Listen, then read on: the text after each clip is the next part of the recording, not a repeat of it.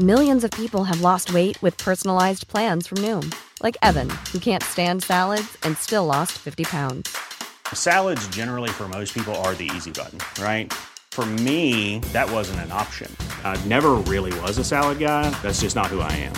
But Noom worked for me. Get your personalized plan today at Noom.com. Real Noom user compensated to provide their story. In four weeks, the typical Noom user can expect to lose one to two pounds per week. Individual results may vary. Ahora al aire, a la una, con Salvador García Soto.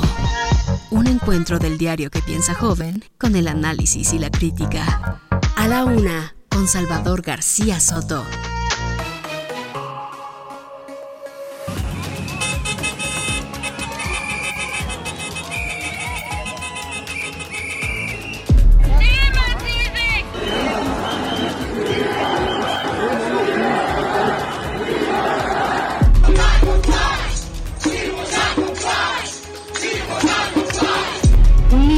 Todos los violentos que rompen e irrumpen en las casas, en las calles, en los pueblos y que le quitan lo más anhelado que puede tener un hombre, una mujer, un niño, su paz.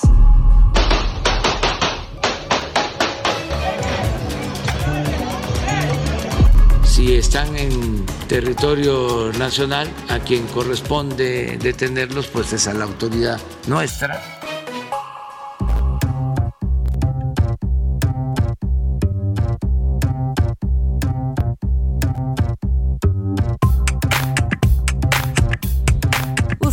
Viendo bien, ya es la una de la tarde, la una de la tarde en punto. Eso significa que ya empezó este programa a la una con Salvador García Soto.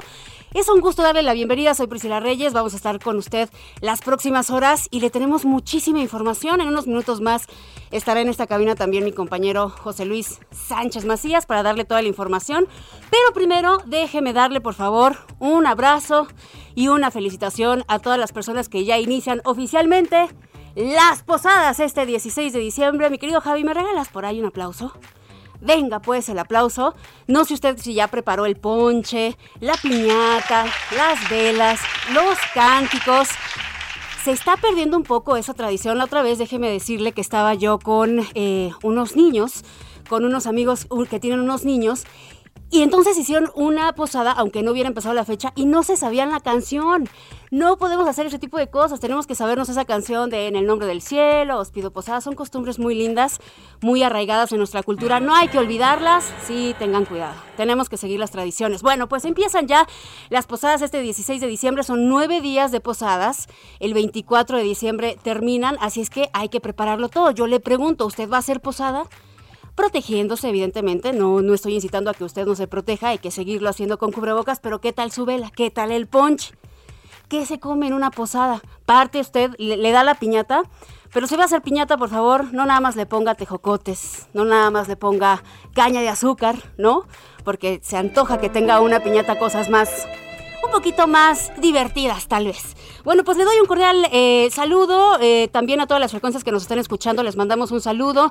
Nos están escuchando en Coatzacoalcos, en Colima, en Culiacán, en Guadalajara, en La Laguna, en McAllen y en Bronzeville, que por cierto allá en Estados Unidos, qué bárbaro, vamos a estar platicando sobre estos eh, vientos que ocasionaron tantos daños y sorpresivos, por cierto, porque no son temporadas para que esto sucediera. Hay un estado en específico en donde los tornados es histórico. Por primera vez en la historia, desde que se tienen registros eh, del clima, ha habido un tornado en un estado de Estados Unidos en diciembre, cosas que suceden generalmente por ahí de mayo. Vamos a estar platicando de esto. Le mandamos saludos a, Monterrey, a Morelia, a Oaxaca, a San Luis Potosí, a Tampico, a Tapachula, a Tehuantepec, a Tepic, a Tijuana, a Tuxtla Gutiérrez y a Villahermosa, en donde nos están escuchando en diferentes frecuencias.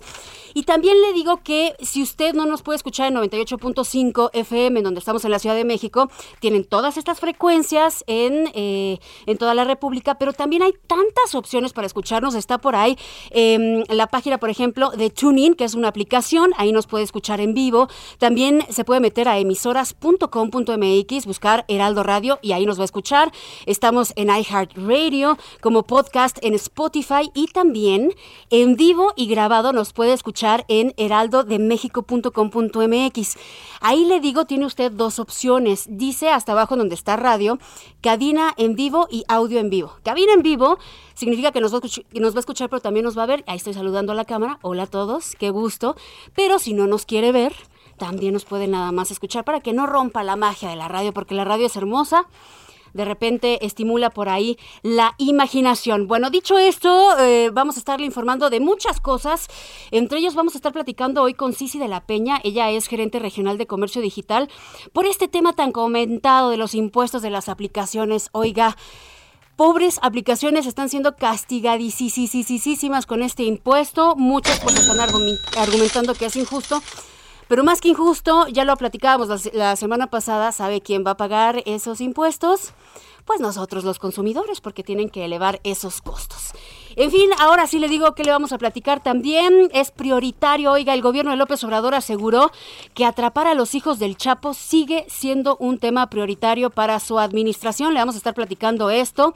También sobre el apapacho. Tenía que venir el apapacho. El presidente López Obrador halagó al ministro presidente de la Suprema Corte de Justicia de la Nación después de que diera su informe de labores y el megapuente. Cuando uno dice megapuente, no estamos hablando de nosotros los mortales ¿eh?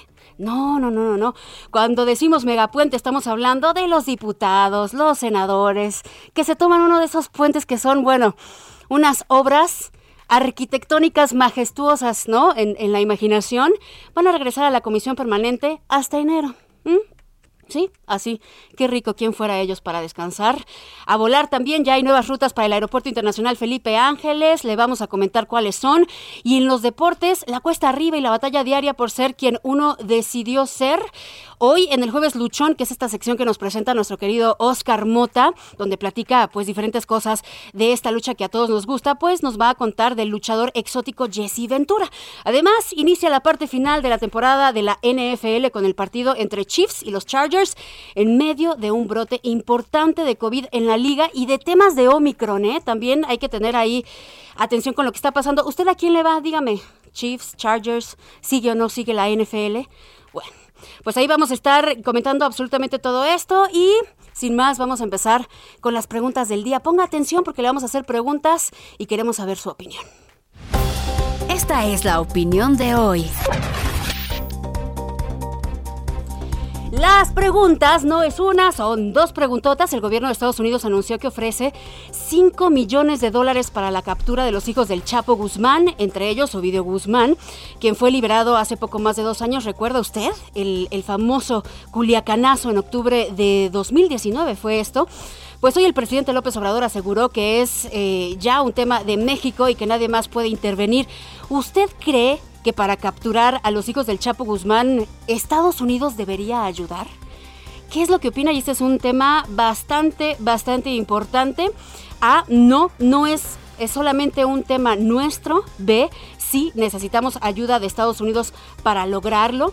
Y la segunda pregunta que le voy a hacer es, hoy inicia las posadas, ya se lo comentábamos hace rato, algo que nos gusta mucho a los mexicanos, pero que se ha ido un poquito desvirtuando esa comunicación que se le pasa a los niños. Hay que tener cuidado con esas costumbres, hay que ponerlos a cantar, darle la velita, ponerlos afuera de la casa, otros adentro. Que de hecho hoy le digo, ¿usted se sabe realmente eh, ese cantadito? Es largo, ¿eh? No es tan chiquito, no es nada más, os pido posada y luego entren santos, pero es larguísimo, o sea, es muchísimo, son fácil como unas ocho o nueve más o menos párrafos por ahí, si no me estoy equivocando, ahorita le digo bien, pero bueno, hoy inician las posadas y según la religión católica van a ser nueve días, ya lo sabe usted, hasta el 24 de diciembre.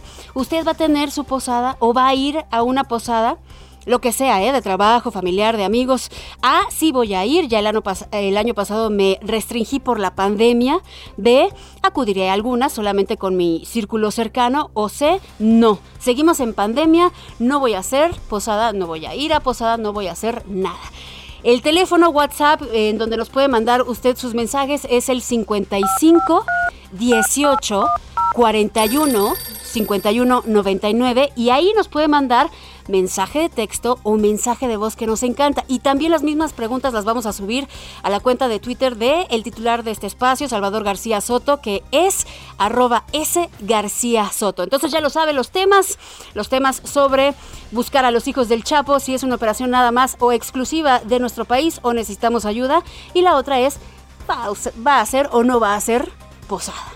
Vámonos mientras al resumen informativo. Augurio.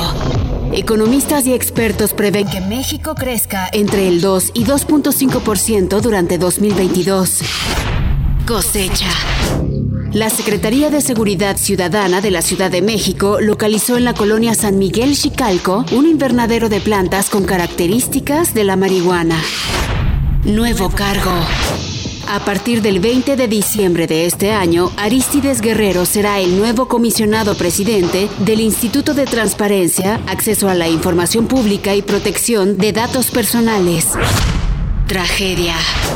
Cuatro personas murieron, tres de ellas arrastradas por corrientes de agua y una más al caerle el techo de una plaza comercial tras las fuertes lluvias registradas en las últimas horas en costas de Baja California. Medidas. Francia restringirá las llegadas desde Reino Unido debido a la rápida propagación de la variante Omicron del coronavirus en aquella nación. Y ahora sí arrancamos con la información. Le recuerdo que está usted escuchando a la una con Salvador García Soto. Soy Priscila Reyes y estaremos cubriéndolo en unos momentos más. Estará también mi compañero José Luis Sánchez Macías por acá. Estaremos cubriéndolo y lo vamos a informar, pero también vamos a relajarnos un poco porque ya vamos de cierre en este año. Hay temas importantes que hay que saber, pero también hay que llevárnosla un poquito leve, ¿no? Empecemos ahora sí con la información un poco más eh, dura y preocupante. Este miércoles el Departamento de Estado de la Unión Americana anunció una recompensa. Esta recompensa dice que es de 5 perdóneme usted, millones de dólares por datos que lleven al arresto de los cuatro hijos de Joaquín El Chapo Guzmán. Estamos hablando de, acuérdense, los cuatro son Ovidio Guzmán López, Iván Archibaldo Guzmán Salazar, Jesús Alfredo Guzmán Salazar y Joaquín Guzmán López. En la mañanera, el presidente López Obrador habló sobre este tema y aseguró que pues, son un objetivo prioritario de su administración y también comentó que si están aquí, le corresponde detenerlos a las autoridades mexicanas. Sostuvo que el gobierno estadounidense está en su derecho de emitir la recompensa, pero comentó que no hay impunidad para nadie y retomó el llamado Culiacanazo. ¿Se acuerda usted de ese Culiacanazo allá en 2019? Que ya tenían, lo tenían y lo dejaron ir, como dicen en los deportes, pues eso fue lo que pasó. Reconoció también que el operativo para detener a Ovidio Guzmán en Culiacán, Sinaloa, pues no lo ejecutaron bien, este que le comentaba, y dijo que la historia dirá si hicieron bien al suspender esta operación. Insistió también que él tomó la decisión. Escuchemos. Tras lo del Culiacanazo, la detención de Ovidio Guzmán sería todavía una prioridad para su gobierno. Sí, todos. No hay impunidad para nadie. Y no hay, como era antes, se permitía que agentes extranjeros intervinieran en operativos en nuestro país como el caso de violación de nuestra soberanía cuando ponen en marcha el operativo rápido y furioso que introducen armas a México. Eso es una violación flagrante a nuestra soberanía, que eso no lo podemos permitir bajo ninguna circunstancia. Y ahí está lo que dijo Andrés Manuel López Obrador. Ahora sí, querido Jay, ¿cómo estás? Te doy la bienvenida. ¿Cómo Priscila Reyes, ¿cómo estás? Muy bien. Bonito lunes, bonito miércoles. Bonito jueves. jueves, 16 de diciembre. Jueves, oye, este, fíjate que hoy me tocó ir a hacerme unos estudios clínicos hace, hace unos minutos. Hay muchísima gente, ¿eh? Sí, Muchísima claro, gente. pues aprovechas para ¿Y hacerte sabes qué? Sí, no, pero ¿sabes qué? Muchísima gente haciéndose eh, estos estudios del- de, la PCR Ajá. para el COVID.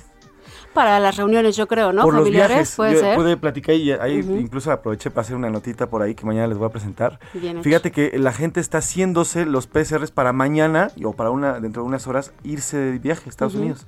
Recordemos que Estados Unidos está pidiendo como obligatorio Sí. una nueva una prueba PCR eh, para viajar. Entonces, muchísima gente, de verdad, muchísima gente PCR. estudios PCRs y COVID. Fíjate que yo también ayer, aprovechando que estábamos platicando sobre esto, ayer también me fui a hacer unos estudios y al estudio donde fui, que empieza con CH, y Yo ahí me voy fui a quedar, Yo también fui al mismo. a- al menos el día de ayer habían dicho que no tenían al que yo fui pruebas PCR. Y entonces vete a saber si no están agotadas, ¿no? Sí. O, qué. A ver, ya vienen ¿Cuál es los viajes historia? y ya vienen, hoy ya, bueno, ya lo platicabas al inicio del programa, ya vienen las vacaciones, entonces vamos a eso, ¿no? Bueno, regresando a lo que estábamos comentando, querido Jay, estábamos hablando justamente de este anuncio del Departamento de Estado de la Unión Americana sobre la recompensa y también lo que dice el presidente Andrés Manuel López Obrador sobre que es un tema que se va a resolver aquí en México, pues ante la recompensa esta justamente de los 5 millones de dólares ofrecida por Estados Unidos para capturar a los hijos de Joaquín El Chapo Guzmán, el gobierno de Sinaloa no prevé un aumento en los índices delictivos del Estado. Al llegar a Villahermosa, Tabasco, donde participará en la reunión de la CONAGO, el gobernador sinaloense Rubén Rocha y el secretario de Seguridad de la entidad, eh, coronel Cristóbal Castañeda, minimizaron esta alerta estadounidense. Vamos a enlazarnos con Paco Nie- Nieto, quien tiene todos los detalles. Paco, ¿cómo estás? Buenas tardes. Buenas tardes, Priscila, Paco. José Luis, ¿qué tal? Muy buenas tardes. Sí, entrevistamos al gobernador de Sinaloa, Rubén Rocha, en el aeropuerto de Villahermosa y sí, como ustedes ya lo adelantan, pues explicaron que no se prevé un alza en los índices delictivos del Estado luego de este anuncio de la recompensa de 5 millones de dólares ofrecida por Estados Unidos para capturar a los hijos del narcotraficante Joaquín El Chapo eh, Guzmán. En entrevista, el gobernador Rocha dijo en este caso pues eh, va con el presidente López Obrador en el sentido de que esto se debe de ver como un tema de política eh, nacional. Y bueno también dijo que están atentos para que no ocurra pues algún tipo de desgracia pero explicó que este tipo de alertas no son extraordinarias porque dijo eh, Estados Unidos las emite constantemente. El secretario de seguridad que también venía con venía con el gobernador el secretario de seguridad de Sinaloa explicó que no ve un clima para que se incremente la incidencia delictiva. Incluso aclaró que se mantiene la misma coordinación en los tres niveles de gobierno, pues dijo hay una suma de esfuerzos entre el ejército, la marina y la Guardia Nacional. Y bueno, pues explicaron también, eh, Priscila, José Luis, que eh, pues la, la Fiscalía General de la República tiene eh, abierta una carpeta de investigación por un tema de un presunto sobrino también del Chapo Guzmán que se ve en videos de las redes sociales en una un centro nocturno pues disparando adentro del centro nocturno. Explicó que también ya se está llevando a cabo la inve- investigación respectiva sobre este caso y que será la fiscalía quien determine si hay o no responsabilidad y, se, y si se está buscando o no a este presunto sobrino también de Joaquín El Chapo Guzmán. Y bueno pues ya el presidente está por llegar aquí a su tierra para iniciar con este eh, evento, con esta reunión con todos los gobernadores del país donde hablarán de seguridad pero también hablarán sobre el tema de la pensión universal para los ah, eh, para todas las personas con alguna discapacidad en el país. Pues es parte de lo que se está viviendo acá en Villahermosa Tabasco. Priscila José Luis Lo cual, gracias por el reporte, Gracias, Paco. Paco. Te mandamos un abrazo hasta allá. Disfruta Tabasco y come mucho, eh, que se come bien rico. Cuidado con el calor, Paco. Cuidado con los mosquitos también. así será Priscila José Luis hasta luego Hasta Abrazo, luego. Paco Nieto. Oigan, de este video, Pris, que del que hablaba eh, Paco Nieto, ayer en redes sociales circuló eh, este momento en el que una- un sujeto en una gresca dentro de un bar, este bar, para los que viven allá, los sinaloenses, está justamente dentro, enfrente del Hotel Lucerna. Es un bar muy famoso, es un, Y- y- un sí, bar claro. y, y En es- un lugar está en una, en una zona donde pues relativamente es de alto poder adquisitivo. A este lugar van personas con igual alto poder adquisitivo y el video del que menciona eh, Paco es un momento en el que hay una gresca, una pelea y un sujeto literalmente saca un arma y dispara al aire para dispersar esta Así gresca. de sencillo, ¿eh? Literalmente. Seguro. Vamos a escuchar el momento, por favor.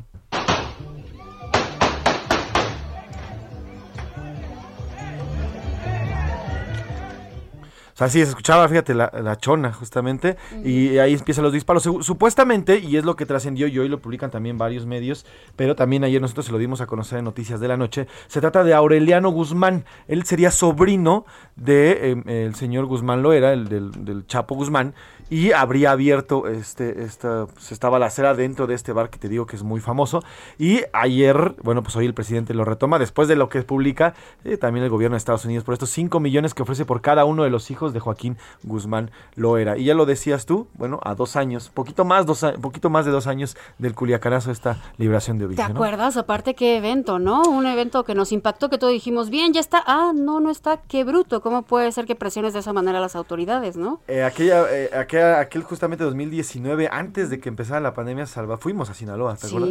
Y todavía en esta zona donde fue la balacea y las persecuciones, habían, estaban los hoyos de las balas. Habían a ti te rastros. tocó un, un hotel con- Hay, que- hay que decirlo, eh, no, no lo quería comentar, pero sí lo voy a decir, fíjese usted, que en el cuarto de mi habitación de hotel, de verdad, de película, ¿eh? Eh, llegué y en una de las ventanas había un impacto de bala, justamente. En muchas, en muchas eh, construcciones de la zona había muchos impactos de bala. Pues veremos qué es lo que ocurre con este tema de Joaquín El Chapo Guzmán y sus hijos. Eh, ya hay, entonces ya hay una persecución oficial de parte de Estados Unidos y veremos qué hay aquí porque hasta donde conocemos y sabemos no hay investigación en contra de estos personajes. En aquellos momentos pues, se dijo que no había una orden de aprehensión, pero bueno, pues veremos si también de este lado de México se persigue y se detiene al hijo de Joaquín Guzmán Loera. Vamos a otro tema.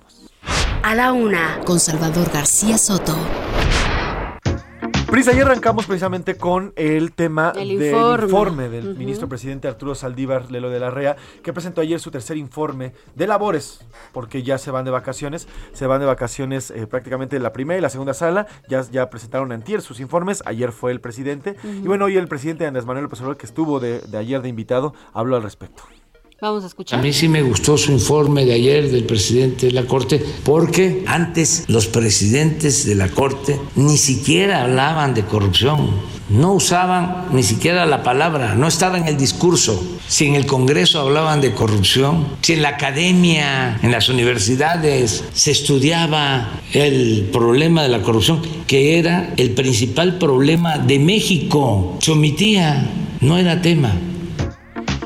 Pues ahí está. Así dijo, como decíamos al inicio del programa, fue una papacha total porque dijo que el ministro actúa con honestidad al frente de la Suprema Corte y que no puede decir lo mismo de los demás ministros también.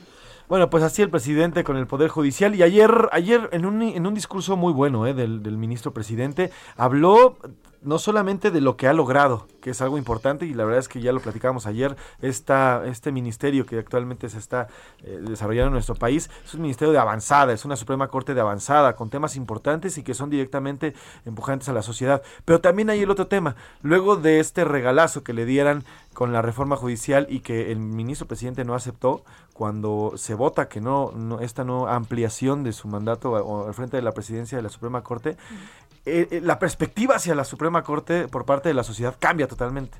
Cuando no lo acepta, cuando el ministro presidente no lo acepta y dice yo me quedo hasta donde me quedo, que es el próximo año donde acaba su mandato o como su presidencia en la Suprema Corte, la sociedad ya ve diferente a la Suprema Corte de Justicia. Y ayer el ministro presidente deja en claro su, la independencia del poder que él, que él bien, que él bien lleva y además, bueno, también esta autonomía que tiene la Suprema Corte de. Justicia. Un buen discurso el de ayer, el del ministro presidente. Oye, ¿te parece si le ponemos un poquito de, de- de limón y chilito a la herida? Uno que a veces tiene hasta un día de descanso de vez en cuando y de repente te enteras de estas cosas. Siéntese usted, por favor, no esté comiendo aguacate, se lo suplico, porque ahí viene un megapuente. Megapuente, pero no para nosotros. ¿eh? ¿No? Evidentemente no para nosotros, sino para legisladores.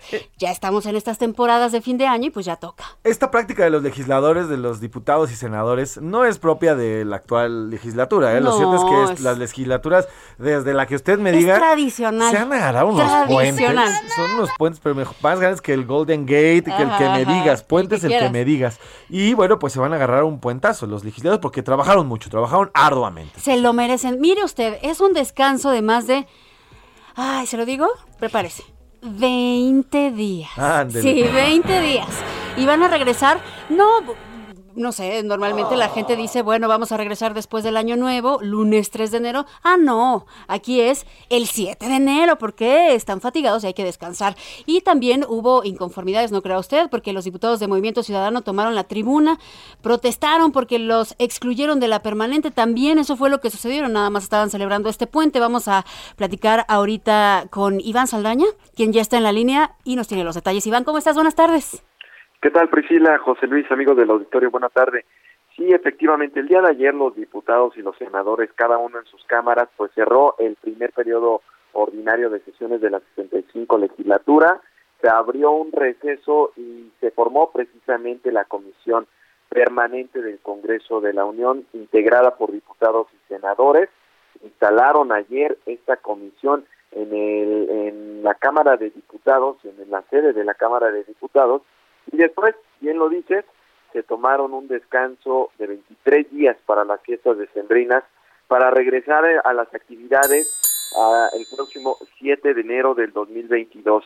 Eh, esta instalación permanente de la comisión permanente estaba programada a llevarse en el salón de pleno del Palacio Legislativo de San Lázaro. Sin embargo, el acto no pudo llevarse en ese salón debido a que los diputados federales de Movimiento Ciudadano tomaron la tribuna en protesta de que los excluyeron de formar parte de la comisión permanente. Iván, comisión Iván, dame- me tengo que ir a pausa, nos tenemos que ir a la pausa, pero ¿te parece si regresamos también para que nos platiques qué pasa con los trabajadores sindicalizados que ayer, pues ayer estuvieron protestando y si les van a pagar o no les van a pagar? ¿Te late? ¿Vamos a una pausa, please? Vámonos, vámonos a una pausa. Esta es la primera canción. Acuérdense que estamos escuchando éxitos de 2021. Adele, Oh My God. Oh my God, I can't believe it. All the people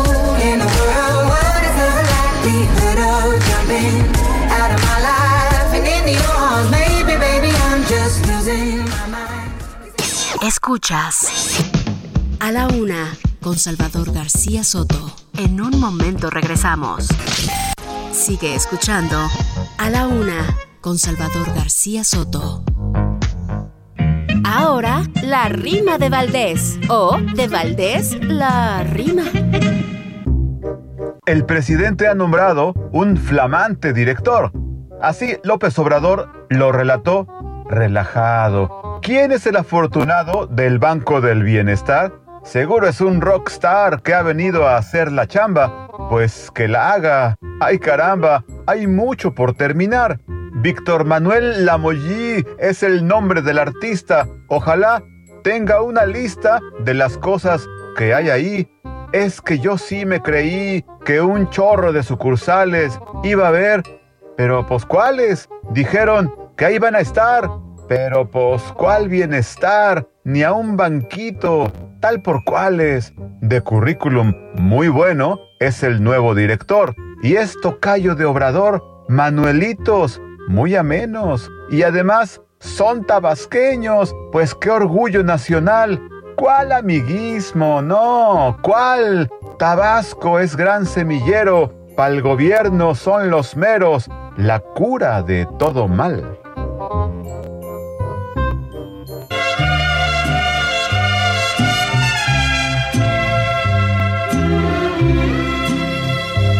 presumir, a mis amigos les conté que en el amor ninguna pena me aniquila, que pa' probarles de tus besos me olvidé y me bastaron unos tragos de tequila.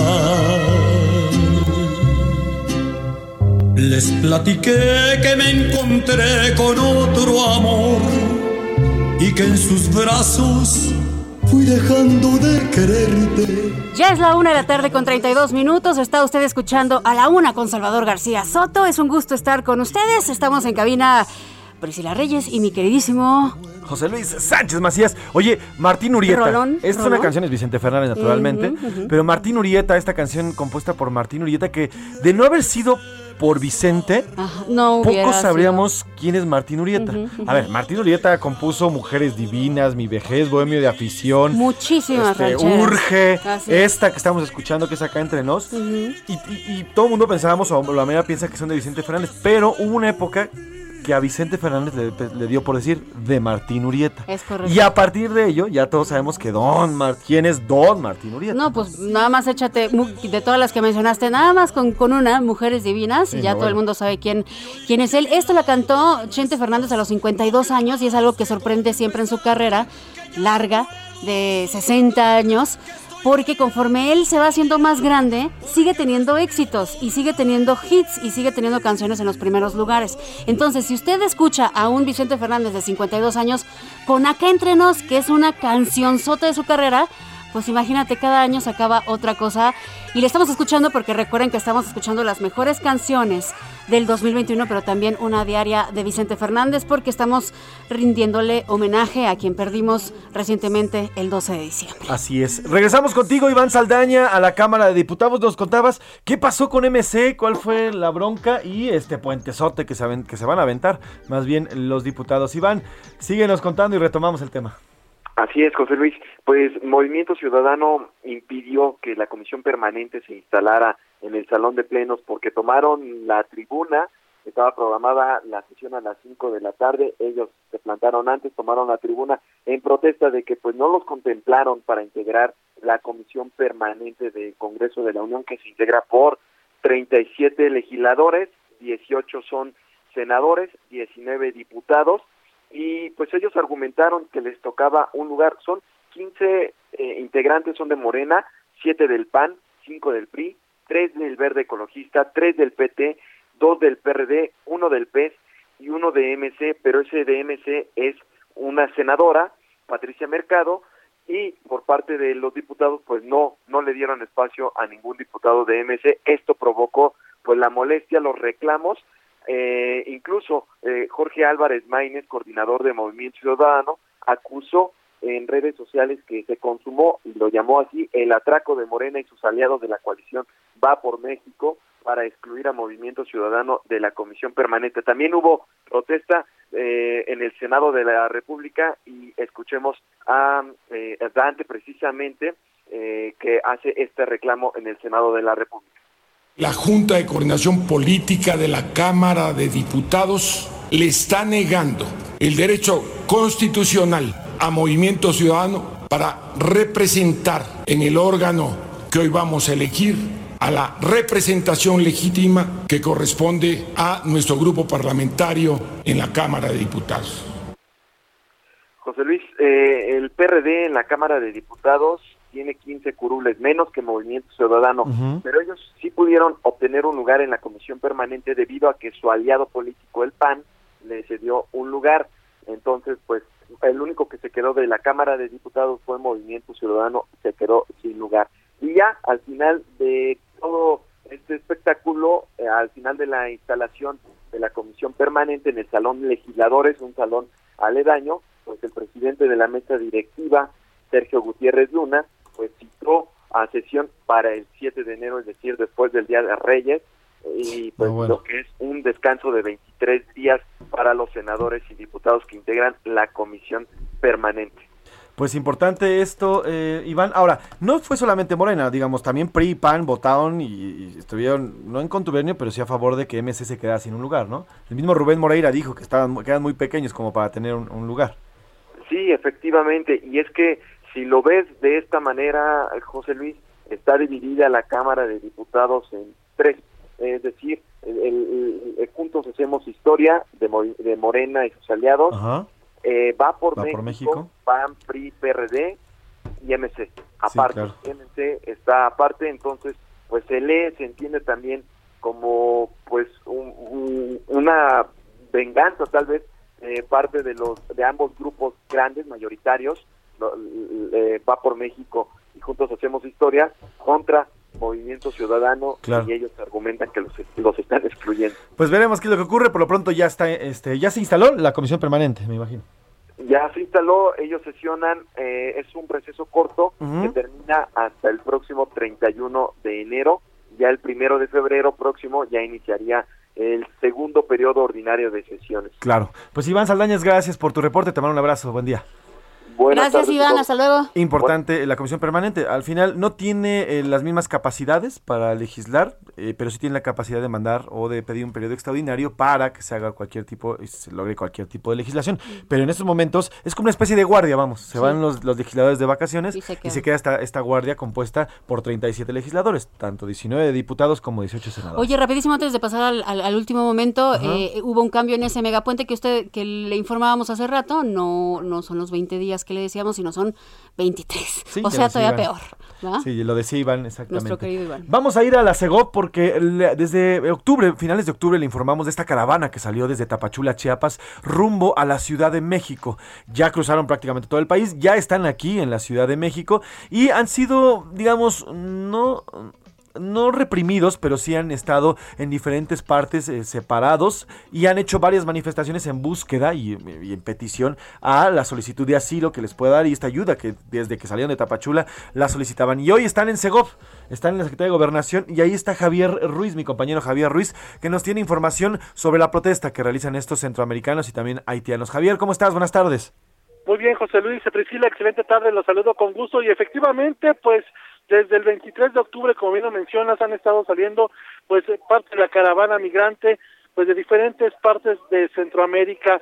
El día de hoy se manifestaron justamente a las afueras del de, Palacio Nacional, al menos 200 integrantes de esta caravana llegaron para solicitar pues una junta justamente con el presidente Andrés Manuel López Obrador salió eh, Leticia Ramírez, ella es la que se encarga de la atención a, a, las personas y les dieron una mesa de diálogo a las 11 de la mañana en la Secretaría de Gobernación. Sin embargo, aún así, pues este grupo de aproximadamente, reitero, 200 personas, entre niños, eh, mujeres, familias y prácticamente pues todos los jóvenes que también vienen y buscan el sueño americano, pues eh, caminaron sobre la calle de República de Uruguay, el eje central, la avenida Hidalgo, el Paseo de la Reforma, hasta llegar al Senado de la República, donde también dieron un mensaje que solicitaban que, que intervinieran pues los senadores para que les den un trato justo. Minutos más tarde se trasladaron a la Comar en la colonia Juárez y han llegado hace unos momentos también ya a la Secretaría de Gobernación. Principalmente lo que quieren ellos es que se les otorgue pues estas eh, visas eh, permanentes, porque han referido que desde pues prácticamente desde que salió su caravana a muchos de ellos ya se les habían dado pues estos permisos, sin embargo ya al llegar a la zona de Tijuana, de Tamaulipas, pues en ese punto las autoridades no les hacían válido este tipo de documentos, decían que eran apócrifos, que esos no servían y prácticamente los deportaban. Entonces están también solicitando pues certeza jurídica. Hace unos dos horas aproximadamente ingresaron y todavía continúan en diálogo pues con las autoridades donde están participando representantes del Secretario de Gobernación, del Instituto de Migración y también de la Comar. Hasta el momento pues no se ha dado una respuesta, continúan en el interior y únicamente pues reiterar que el grupo de personas Sí. se quedaron a las afueras aquí justamente en la calle de Abraham González y la calle de General Prim. El reporte que tenemos. Gracias, Javier. Oye, todo en paz, ¿verdad? No ha habido ningún conato de bronca, no ha habido empujones, no ha habido nada. No, ahora en esta ocasión sí, no, todo ha sido bastante en paz, un discreto operativo por parte de la Secretaría de Seguridad Ciudadana, incluso de la Guardia Nacional, pero realmente no ha habido enfrentamientos, no ha habido agresiones, pues, se ha llevado en totalmente calma estas manifestaciones. Perfecto, Javier. Bueno, estaremos al pendiente. Si llega a ocurrir cualquier conato de bronca, cualquier información que surja ya, nos ponemos en contacto contigo de inmediatamente, ¿vale? Claro que sí, estamos atentos. Javier. Ruiz, Javier Ruiz, reportero Gracias, del. Heraldo Media Group. Oye, pues mira, faltan prácticamente diciembre, ya se acabó, diciembre y sus posadas dirán por ahí. Y ahora vamos- 16, 16. ah, Estamos ya, en el 16, ya. espérate. Vámonos, ya mucha gente seguramente está de vacaciones. Pero bueno, ya de ahí, arrancando el año, nos queda enero, febrero y para el 20-21 de marzo. Ya estarían presuntamente o supuestamente, o es lo que busca el, gobierno federal, inaugurando el AIFA. Aeropuerto Internacional Felipe Ángeles, que ya nos tenemos que ir pues, refiriendo y acostumbrando a este aeropuerto porque de que va, va. Ya no es aeropuerto de Santa Lucía, aunque se encuentra ahí, es la antigua base militar de Santa Lucía, ahora ya va a ser AIFA. Bueno, pues la Secretaría de Infraestructura, Comunicaciones y Transportes publicó ya las cartas de navegación aérea, pues. Sí, contiene, entre otros aspectos, llegadas, salidas y aproximaciones en operaciones civiles en este nuevo aeropuerto en el Estado de México. Y el documento consta de más de 900 páginas. Están diseñadas en estricto apego a normas nacionales e internacionales en materia de seguridad. El consenso se dio con la Comunidad Aeronáutica de México, entre los que destacan la Fuerza Aérea Mexicana, la Organización de Aviación Civil Internacional y la Asociación Internacional de Transporte Aéreo. Everardo Martínez, reportero de la sección Mercados. Cuéntanos, Eve, de qué va en estas, eh, pues estas rutas que ya se tienen bien específicas y nos platicas también cuáles son estas rutas. Buenas tardes. Priscila, pues bien, como señalan, eh, fueron publicados de acuerdo con la dependencia este documento de 900 páginas. Sin embargo, hay que señalar dos cosas.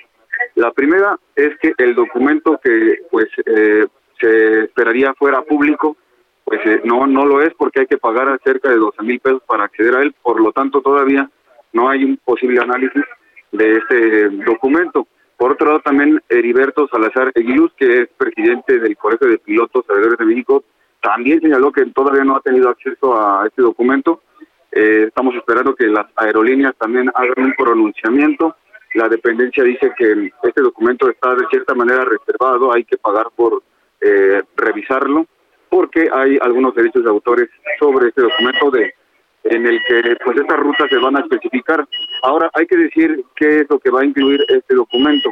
Este documento va a ser importante para las aerolíneas porque con este se van a poder eh, simular las rutas aéreas entre los tres aeropuertos. Es sabido que el Aeropuerto Internacional de la Ciudad de México, el Benito Juárez, el de Toluca y el aeropuerto de Santa Lucía, como señalas, el 23 de marzo, van a operar de manera simultánea. Entonces, con estas rutas van a poderlas trabajar las aerolíneas nacionales e internacionales y así poder hacer sus esquemas pues comerciales. Ahora, el problema es que no se cuenta con acceso al, al documento, hay que esperar todavía para revisarlo y este uno de los casos más importantes es el del Colegio de Profesores que señalaba que esperan con este documento ver las eh, respuestas y soluciones a diferentes problemas de seguridad aérea que tenían en el aeropuerto de Santa. Por ejemplo, ellos, ellos han expuesto que eh, les preocupan los aterrizajes y despegues en ese aeropuerto en la en la pista principal, pues hay riesgos eh, por los sobre todo los globos aerostáticos que pues están relativamente cercanos en Teotihuacán. Ese es uno de los casos. Hay hay más diferentes, según estos documentos aquí se van a dar a conocer qué obstáculos hay, qué eh, tiempos van a tener cada eh, ruta en operación simultánea y esto va a resolver el problema para que el 23 de marzo pues ya operen lo que hay este, es una incógnita todavía es si están a tiempo realmente, ¿no?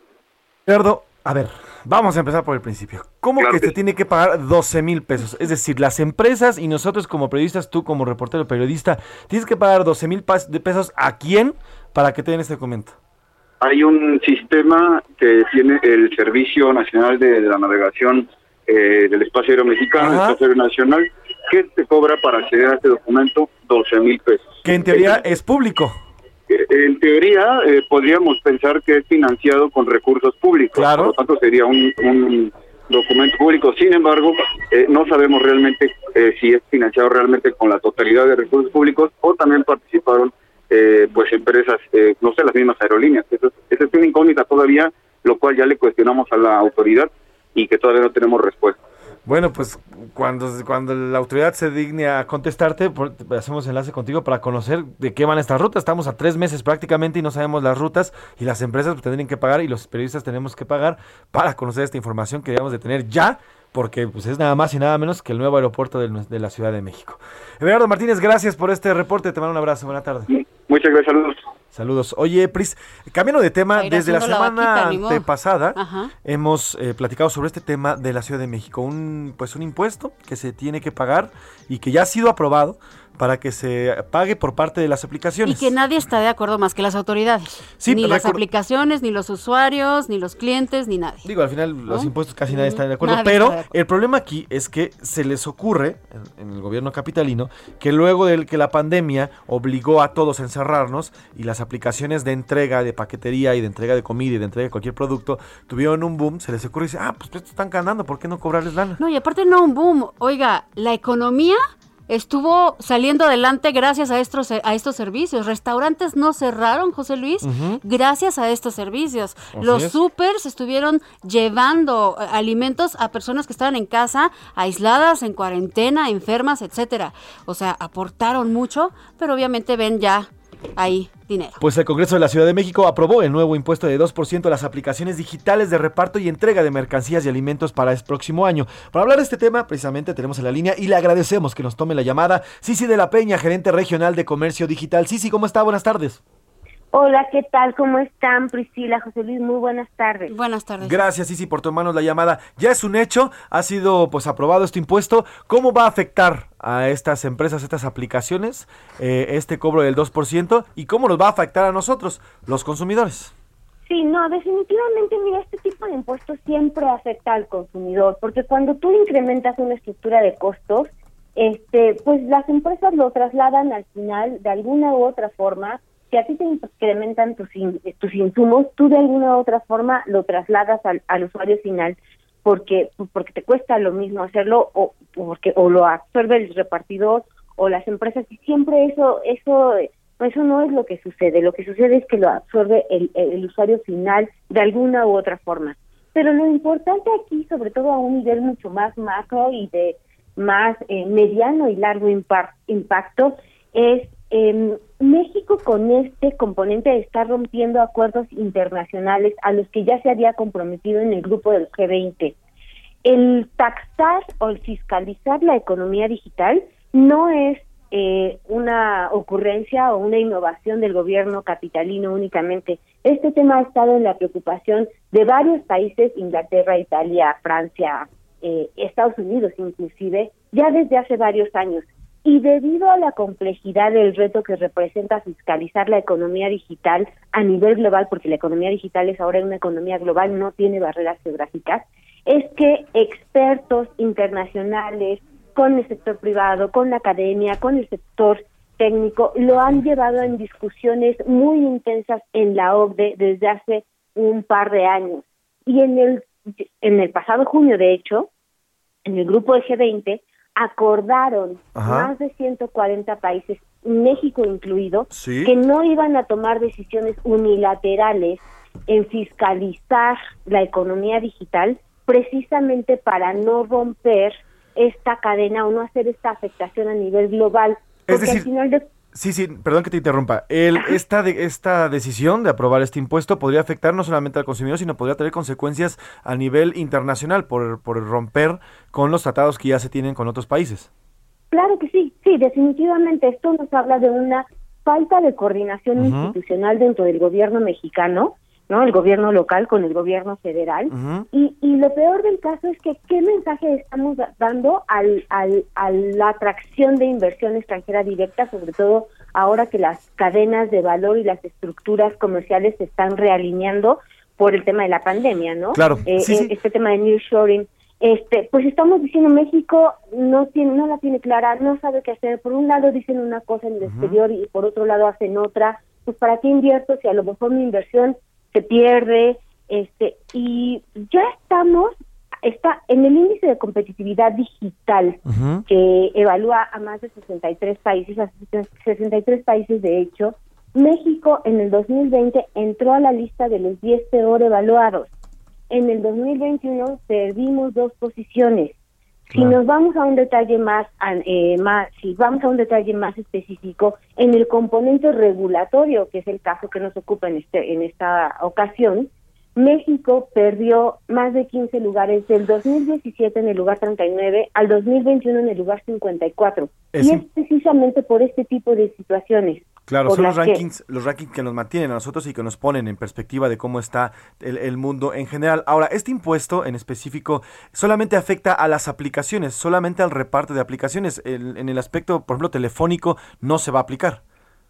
No, exactamente. Es, es, un, es un impuesto que dice claramente a quién está afectando, eh, por lo que, pues sí, pues, te metes con temas discriminatorios, pero sobre todo lo que decía eh, Priscila es muy importante. Estas plataformas fueron el mecanismo que mantuvo a los restaurantes abiertos o en Claro. operación eh, que nos mantuvo a, a otros que perdieron su trabajo o tuvieron que cerrar sus negocios, nos mantuvo en la actividad económica Así gracias es. a una herramienta digital, nos mantuvo en contacto con, eh, con nuestros seres queridos y nos está dando también este mecanismo de recuperación económica post-COVID. Precisamente a este sector que más nos ha ayudado es al que más a- es al que quieren este pues imponer más eh, una carga regulatoria más fuerte. La verdad, la estrategia no la entendemos a largo plazo porque Sí. es darte un tiro en el pie. Sí, claro. Ahora, sí, sí, yo te quiero preguntar, tú como gerenta, como gerente regional de, comercio digital, ¿hay algún tipo, pues, ya de, por lo menos de acción que vayan a emprender en contra de este impuesto? ¿Algún tipo de ir a, a la corte, me refiero, o algún tipo de acción que vayan a emprender en contra del impuesto? Mira, eh, pues todavía esto se aprobó ayer y habrá que hacer como mucho análisis. Las decisiones individuales de cada eh, modelo de negocios o de cada plataforma eh, las desconozco. También ellos tendrán que hacer un análisis eh, de, porque además el documento está mal diseñado, está mal conceptualizado. ¿no? O sea, también no es que, ah, bueno, lo dice muy claro, entonces interpretemos. No, pues, está mal diseñado. Entonces, cada lo que cada empresa o plataforma decida hacer o salirse del mercado, este o las decisiones que tomen mm, las desconozco en este momento. Lo que sí es que va a tener un impacto a lo que precisamente decía Priscila, a este mecanismo que nos ha dado mucha oportunidad de resiliencia o ha sido un mecanismo de resiliencia en esta crisis sanitaria y económica que atravesamos en este momento.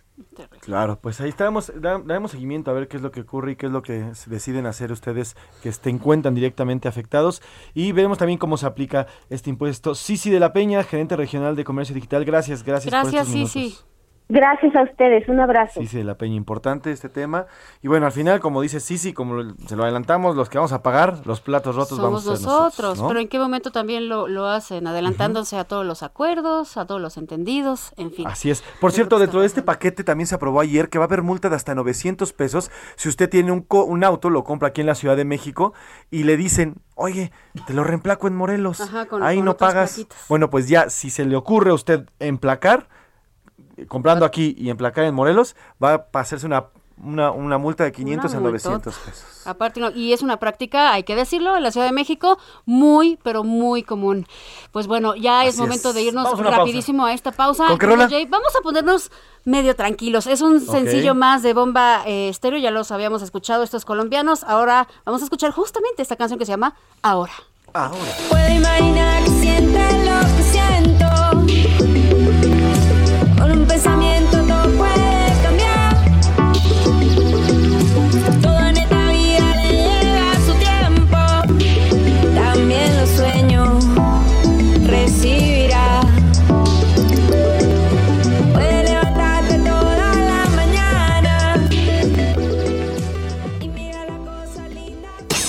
Escuchas A la Una con Salvador García Soto. En un momento regresamos. Ya estamos de vuelta con A la Una con Salvador García Soto.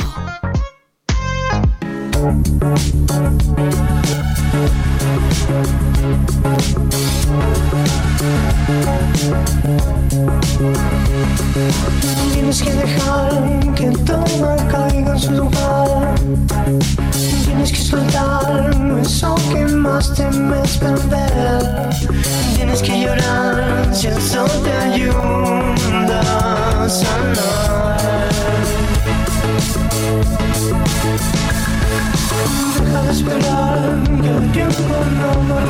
Dos de la tarde en punto, dos de la tarde en punto. Bienvenidas, bienvenidos a la una con Salvador García Soto. A nombre del titular de este espacio, el periodista Salvador García Soto, yo soy José Luis Sánchez Macías y le voy a informar y estoy acompañado, muy bien acompañado, por la productora, conductora y mi amiga, que es lo más importante, mi carnal, la dirán por ahí, Priscila Reyes. ¿Cómo estás, carnalingui? Priscila. Reyes, ¿cómo estás? ¿Bien? Muy bien, bienvenidos sean todos ustedes a esta segunda hora. Sí, sigue pasando muy rápido, cada vez se pasa más rápida la información. Y es un gusto para nosotros estarlos acompañando en estas últimas semanas del año 2021, porque sabemos que muchos ya están descansando. Sí, así es, ya inician las posadas el día de hoy. Usted, si tiene posada, acuda, pero cuídese. Hay que regresar, sí, poco a poco, pero hay que cuidarnos porque la pandemia continúa. La pandemia no ha terminado. Eh, hágalo, nosotros también. Yo iré a un par de, de- de posadas, pero eh, con mi círculo principal, con el círculo con el que me he movido. ¿Con tu burbuja? Con mi burbuja y siempre cuidándonos. Cubrebocas, eh, sana distancia, Gel antibacterial. que de por sí las manos ya las tengo, bueno, carcomidas. ¿Verdad que el- sí? A mí gel. también me pasa. Usted cargue su gel, pero también cargue cremita porque si no se le irrita la piel. Déjenme decirle rápidamente qué es lo que estamos ¿Qué escuchamos, escuchando. Es una canción sasa, de hecho es mi favorita de Zoé de este año. Ellos publicaron sonidos de eh, Karmática Resonancia en este 2021. Han sacado muchas canciones, ya les he puesto algunas, pero la que más me gusta es esta que se llama Karmadam. Es una joyota. Vamos a escuchar un poquito más.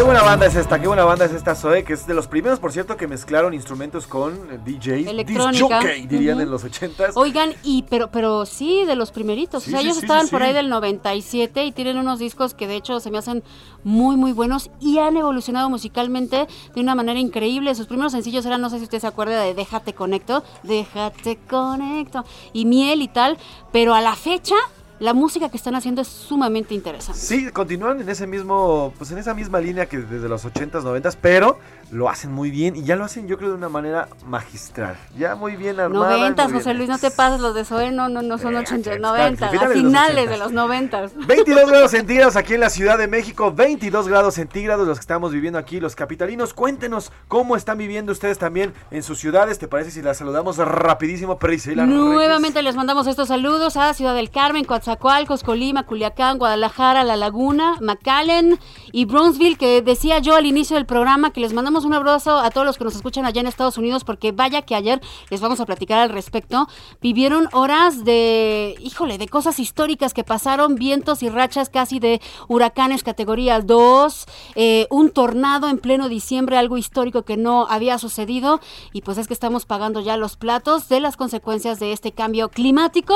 Seguimos abrazando a Morelia, Oaxaca, San Luis Potosí, Tampico, Tapachula, Tehuantepec, Tepic, Tijuana, Tuxtla Gutiérrez y Villahermosa. Gracias por estarnos escuchando todos. Abrazos, abrazos a todas y a todos. Gracias por estar al pendientes de la una, por compartirnos parte de sus días y de su tiempo, que es algo que no regresa. Tenemos muchos más temas por platicar el día de hoy. Hablaremos, mire, ya están los, los cierres del año, ya empiezan a haber cortes de caja en todos los rubros de nuestro país. Y uno de ellos, y el más preocupante, yo creo, además de la pandemia, que es la pandemia, va a seguir ahí, el tema de la salud y todo lo que hay en, torno a la falta de medicamentos y la falta también de lugares para atender a la gente, a los mexicanos. Bueno, también está el tema económico. En los tres primeros años de este sexenio, la inversión productiva cayó 38% respecto a la primera mitad de la administración de Enrique Peña Nieto. Le vamos a contar estas cifras. Y la pobreza repuntó entre 2018 y 2020 en Jalisco. Entre las causas están la crisis económica, por supuesto, de la pandemia, pero también la pérdida de empleos que impulsa la informalidad. Además, la Agencia Europea de Medicamentos aprobó ya la píldora anti-COVID de Pfizer. Aún no tiene autorización completa de comercialización para uso de emergencia en la Unión Europea, pero mire, ya el medicamento ya está avanzando. Ya está avanzando en, en el mundo y es muy probable que así como lo vimos con las vacunas, en cuestión de semanas o un par de meses ya estarán siendo distribuidas en todo el planeta. Oiga, y en Tultepec, Estado de México, operan 1.300 talleres ilegales de pirotecnia. Escuchó usted bien, ¿eh? 1.300 y luego por eso tenemos tantos accidentes. Eh, vamos a tener este reporte con nuestra corresponsal allá. Además hablaremos de ya hay varios eh, miembros de estas comunidades de repartidores, seguramente usted ya los ubica en los centros comerciales donde hay restaurantes, zonas de restaurantes. Estos repartidores de aplicación se juntan precisamente porque saben que ahí les van a caer eh, los pedidos y ya los llevan. Bueno, pues ya comienzan a haber manifestaciones luego de lo que le platicábamos en, el- en la hora anterior sobre este impuesto del 2% que se va a aplicar a partir del primero de enero de 2022 a eh, las aplicaciones aquí en la capital de la ciudad, en la capital de la República Mexicana. Y al inicio de este programa le hicimos dos preguntas. Así es. Dos preguntas muy interesantes. La primera, bueno, una más interesante que la otra porque la otra es así como que de, de- de fiesta. La primera, Ahora el son el gobierno de Estados Unidos anunció que ofrece 5 millones de dólares para la captura de los hijos del Chapo Guzmán, entre ellos Ovidio Guzmán. Y eh, la pregunta es, ¿usted qué piensa? ¿Usted cree que debe de capturar a los hijos del Chapo nada más con esfuerzos de nuestro país o si nos debe de ayudar Estados Unidos después de las declaraciones de nuestro presidente Andrés Manuel López Obrador que dijo que esto era algo que iba a resolver el país? Y también le preguntamos, y esto es lo que está más festivo, sobre las posadas. Si usted iba a ir a una posada o iba a hacer una posada o se sigue cuidando y de plano no hace ninguna posada. Ya está aquí también Milka Ramírez. Milka Ramírez, ¿cómo estás? Milka Ramírez. Muy bien, José Luis y Priscila. ¿Y ustedes qué tal están? Bienvenida. Milka, Ya es jueves, Milka. Ya es Ya es jueves, jueves. Pris. No, bueno, es que yo ya estoy, diría Laura Mendiola, en modo esfera, En modo, modo esfera. árbol Navidad, modo, modo pavo. Oigan, a ver, hablando, Modo de, pavo, hablando de sí. las posadas, también aquí está el señor Oscar Mota, mi querido Oscar. ¿Cómo están? Les mando un gran abrazo. Eh, yo estoy en modo espera, pues de hace como 10 años. No, no, no, por más, muy por frágil. más que he querido. modo no forma. Es Por eso, diferente. por más que he querido, lo he intentado, pero A bueno. ver, yo les quiero preguntar a los tres, ahora que estamos aquí los cuatro en la mesa, pero les quiero preguntar a ustedes tres. Pregúntanos, ¿Cuál es su canción favorita de posada? A ver, ¿cuál es su canción favorita de la posada? Ay, qué buena pregunta, porque a mí me hartan un poco las, no, las no. canciones. de- ¿Villancicos te refieres? No, no, no, lo que ¿O de todo? O sea, obviamente termino nada de ello, no va a salir con la gasolina de, de, de Yandel, pero, o sea, algo navideño, Ay, algo, Yankee. sí, ay, sí, algo, algo navideño, a ver. Híjole, a mí me gusta, pero porque me recuerda a mi infancia y cómo Ajá. bromeaba con mis primos la de La Virgen se está... O sea, me, me choca la canción, pero me trae como recuerdos de cuando era chiquita. La odio, pero me gusta. Pero sí. ¿Tú? Claramente y por amplísimo margen las de las de las ardillitas de Lalo Guerrero. Ay, Me encantan. sí. O sea, a- aún a mi edad, o sea, yo- mis hijos ya no las conocen tanto y por más que se las pongo, yo me empiezo a reír. cuando se les estaban cayendo los dientes a mis hijos, les decía, mira, eres Pánfilo. Y me voltean a ver así como, ¿Quién es Pánfilo? ¿quién es Pánfilo? ¿No? Entonces, Oye, Oscar, 100% tú, más. tú nos habías dicho que tú, tú nos escuchabas en La Chuleta Así hace 10 es. años. ¿No A te las dos de la acuerdas? mañana, por Muy bien. ¿No te acuerdas que en temporada navideña justamente habíamos hecho como vestido, eran canciones navideñas con ardillitas? Así Las es. entradas y salidas del programa, ¿te acuerdas? Y eh, además de que muy originales, muy entretenidos. Sí, claro. O sea, Estaba muy bueno. pero ah, yo, yo creo que pasa ahorita eso, ¿no? ¿Quién se va a acordar de las ardillitas de No, Lalo bueno, que Guerrero? Todos, es que son cosas bonitas. No lo Insisto, sé. son tradiciones, pásenlas a sus hijos, tú ponle canciones de Lo ardillitas a seguiré tus haciendo, hijos, lo seguiré porque si no se pierde la ¿Tú, costumbre. Priscila? Cuéntanos. Pues a mí me gustó, fíjate que coincido con Salvador de niñititititita, me gustaba mucho la del niño del tambor, pero ya más grande traigo muy muy claro en la mente, no es villancico, pero era, fue una canción muy ochentera de un disco que publicaron de Navidad en donde estaba Flans, Timbiriche, no sé qué, y cantaban la de Esta Navidad vamos a dejar puertas y ventanas. De para- Aunque no Gracias por hacer un segundo Sí, porque sí, los dos niños, los otros dos niños que están en esta mesa, Milka y José Luis, Se te no quedó la viendo saben. como mis hijos a mí cuando les hablaba de Pánfilo. Así La- es. La, la Ahora. conozco porque también de niños había, había eh, un canal que la, la- bueno, es que la han sacado como remake. Sí, remake, así es, así remake, es, ¿no? así es. Sí. Pues mira, yo he sido, yo a mí me gusta mucho, eh, Santa Claus llegó a, a nuestra ciudad, Santa Claus is coming to town, pero la, ¿Con la- quién? con Luis Miguel y con Michael Bublé. Santa Claus. Esas dos, esas dos a mí me encantan. Y la de Yo no olvido al año Lo viejo. viejo, Esa no es de Posadas, pero es de esta época. Y eso porque mi papá, yo me acuerdo que todos los 31 de diciembre, La ponía. pero no en la noche. O sea, se levantaba con esa y yo De creo que Tony este, Camargo. este 31 de diciembre seguramente también lo va a hacer.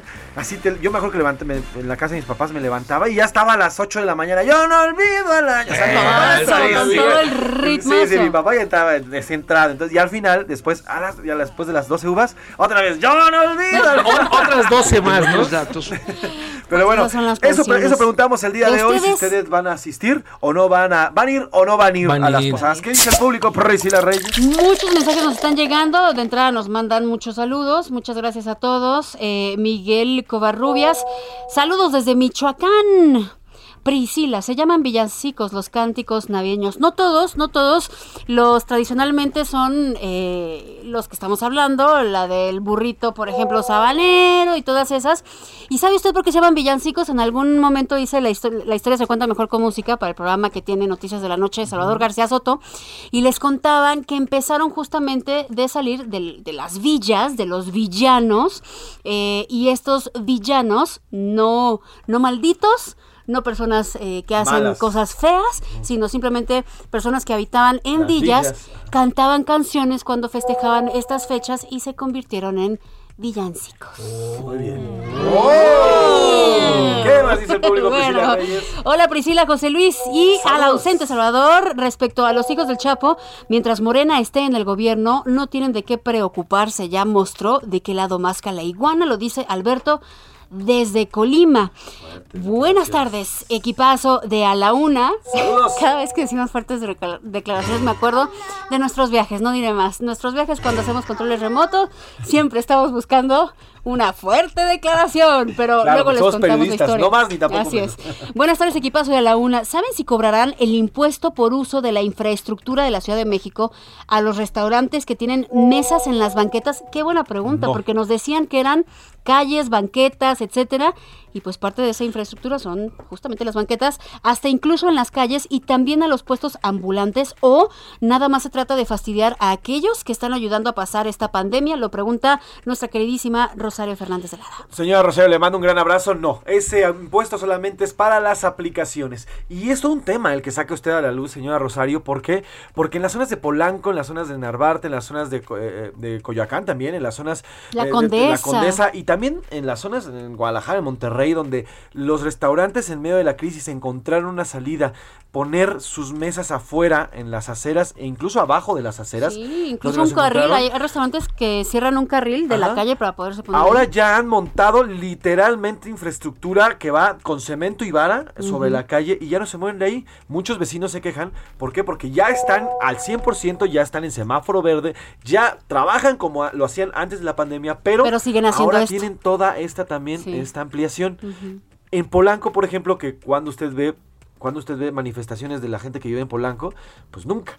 Bueno, pues hace dos semanas, desde hace dos semanas hay una manifestación en la cual cuelgan literalmente sábanas blancas afuera de sus eh, balcones, en sus ventanas, como protesta. ¿Por qué? Porque les piden que ya, basta, se regresen, ya están abiertos, ya están trabajando, que se regresen a sus lugares y quiten estos montajes, estas pues estos ampliaciones que han hecho de sus restaurantes. La autoridad capitalina ha dicho no, van a seguir mientras la pandemia siga así. Continúo, claro, porque la gente, mucha gente prefiere estar en espacios abiertos que Sí. meterte a espacios cerrados, sobre todo si todavía no cuentas con un filtro de estos que tienen muchos de los espacios cerrados, un filtro que te purifica y que quita los gérmenes al 99.9%. Así es. Saludos a Caro Carrillo que me está escuchando, está escuchando, un abrazo.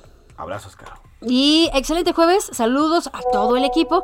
En referencia a la primera pregunta, AMLO es un hipócrita y mentiroso, ha protegido a ese cártel lo que va de su administración. La historia ya lo está demostrando. Y si Estados Unidos debe de intervenir, sí, sí debe de intervenir porque no es un tema únicamente de México, lo dice Eduardo Herrera. Eh, ¿Cuánto valdrán nuestros políticos? Nos preguntan por acá. ¿Cuánto valdrán? valdrán nuestros políticos? Pues Es más fácil decir cuánto nos cuestan. Sí, ah, bueno, ¿cuánto nos cuesta? Esa es mejor pregunta, querida amiga. El valor, el valor, Todo. pues, el valor, la verdad es que no- habría que ver al final de la legislatura cómo podemos valorarlos, pero sí, ¿cuánto nos cuesta? Hay de todo. ¿no? Aquí están diciendo, creo que están confundiendo, en muchos países cobran impuestos a las aplicaciones dentro de los términos de la economía digital. A ver, Bueno. sí, ya hay un impuesto, ya se está cobrando un impuesto. Aquí lo que el, el- el nuevo cargo que se va a pretender, bueno, más no se va a hacer a las aplicaciones es un uso de infraestructura, es decir, el uso de las calles. Esa es la el justificación. uso de las calles para que los eh, repartidores vayan a través de ellas y es por eso que se les está cobrando, que en teoría pues eso ya no lo cobran en los impuestos normalmente. Así Cuando uno gana dinero pues ya pan, pone esos impuestos, pero bueno, esa es la aplicación lo que se le va a cobrar. Buenas tardes, Priscila y José Luis. Soy Alejandro Amezco de la Hola, Ciudad de. México. Mi opinión es que está bien que intervengan los Estados Unidos en la captura de los hijos del Chapo porque al gobierno mexicano le falta decisión para su captura y de las posadas asistiré a una, pero con mucha precaución. Saludos. Lo cierto es que, mire, desde octubre del 2019 se medio mencionó, obviamente todo octubre, todo noviembre de hace dos años se mencionó el tema del Culiacanazo. Se recordaba ya cuando de repente había algún hecho de violencia en Culiacán. Ah, ¿se acuerdan del Culiacanazo? Y el presidente, pues prácticamente el tema se fue abajo del tapete. Y ahora que el gobierno de Estados Unidos saca a la luz estos 5 millones de dólares que ofrece por cada uno de los hijos, entonces ya le preocupa al gobierno. Entonces, digo, al final, y lo hemos platicado y aquí lo hemos dicho y la gente nos lo ha dicho en Sinaloa, todo el mundo sabe dónde se mueven estos personajes allá en Sinaloa. ¿eh? Todo el mundo los conoce, todo el mundo los ha visto. El video que le presentamos hace unos, hace unos, unos minutos, bueno, pues todo el mundo sabe. Aquí el problema es que hasta que Estados Unidos lo menciona, entonces ya dice el gobierno federal, ah, es nuestro problema. Hace rato estaban, estaban preguntando sobre cuántas estrofas tenían estos cánticos de las posadas. Ya se lo tengo, son 13. Y dígame usted, generalmente, ¿tú cuántas te sabes, Milka, por ejemplo? Uy, no. Creo El que coro, las dos. ¿no? Sí, Las yo, dos, las uy, de, no. las de Os pido posada y el otro entra en Santos Peregrinos y se acabó. iba Son ahí. 13. Imagínate, son himno nacional, ¿Tú ¿no? cuántas te sabes? Yo nada más me sé la parte donde tenías la vela y te quemabas con la Y cera. ya, no, y no, no sé si era la segunda o la tercera estrofa, pero te caía toda la cera en el dedo. Esa es la que yo me sé. ¿Y tú, Jay, cuántas te sabes? Ah, pues yo creo que Las los mismas, primeros dos. tres o cuatro. Es que también no es como que te vas a quedar ahí toda la hora cantando. Es que no, Había es que las que personas que, siguen la tradición de las posadas cantan todo y te dan librito y todo para que la cantes bien, ¿no? Sí, claro. Y es algo muy bonito, es algo muy, muy bonito. Oigan, estoy regresando al mercado y la fruta y la verdura están súper caros. ¿Qué vamos a hacer de seguir así las cosas? Y lo pone tal cual. Chale. Se espera que para el cierre de este año sea la inflación del 8%, 8% y además Actualmente 7.37. Sí, ¿no? 7.36. Además, hay ahorita un fenómeno que es importante y es cómo se mueve la economía, la oferta y la demanda.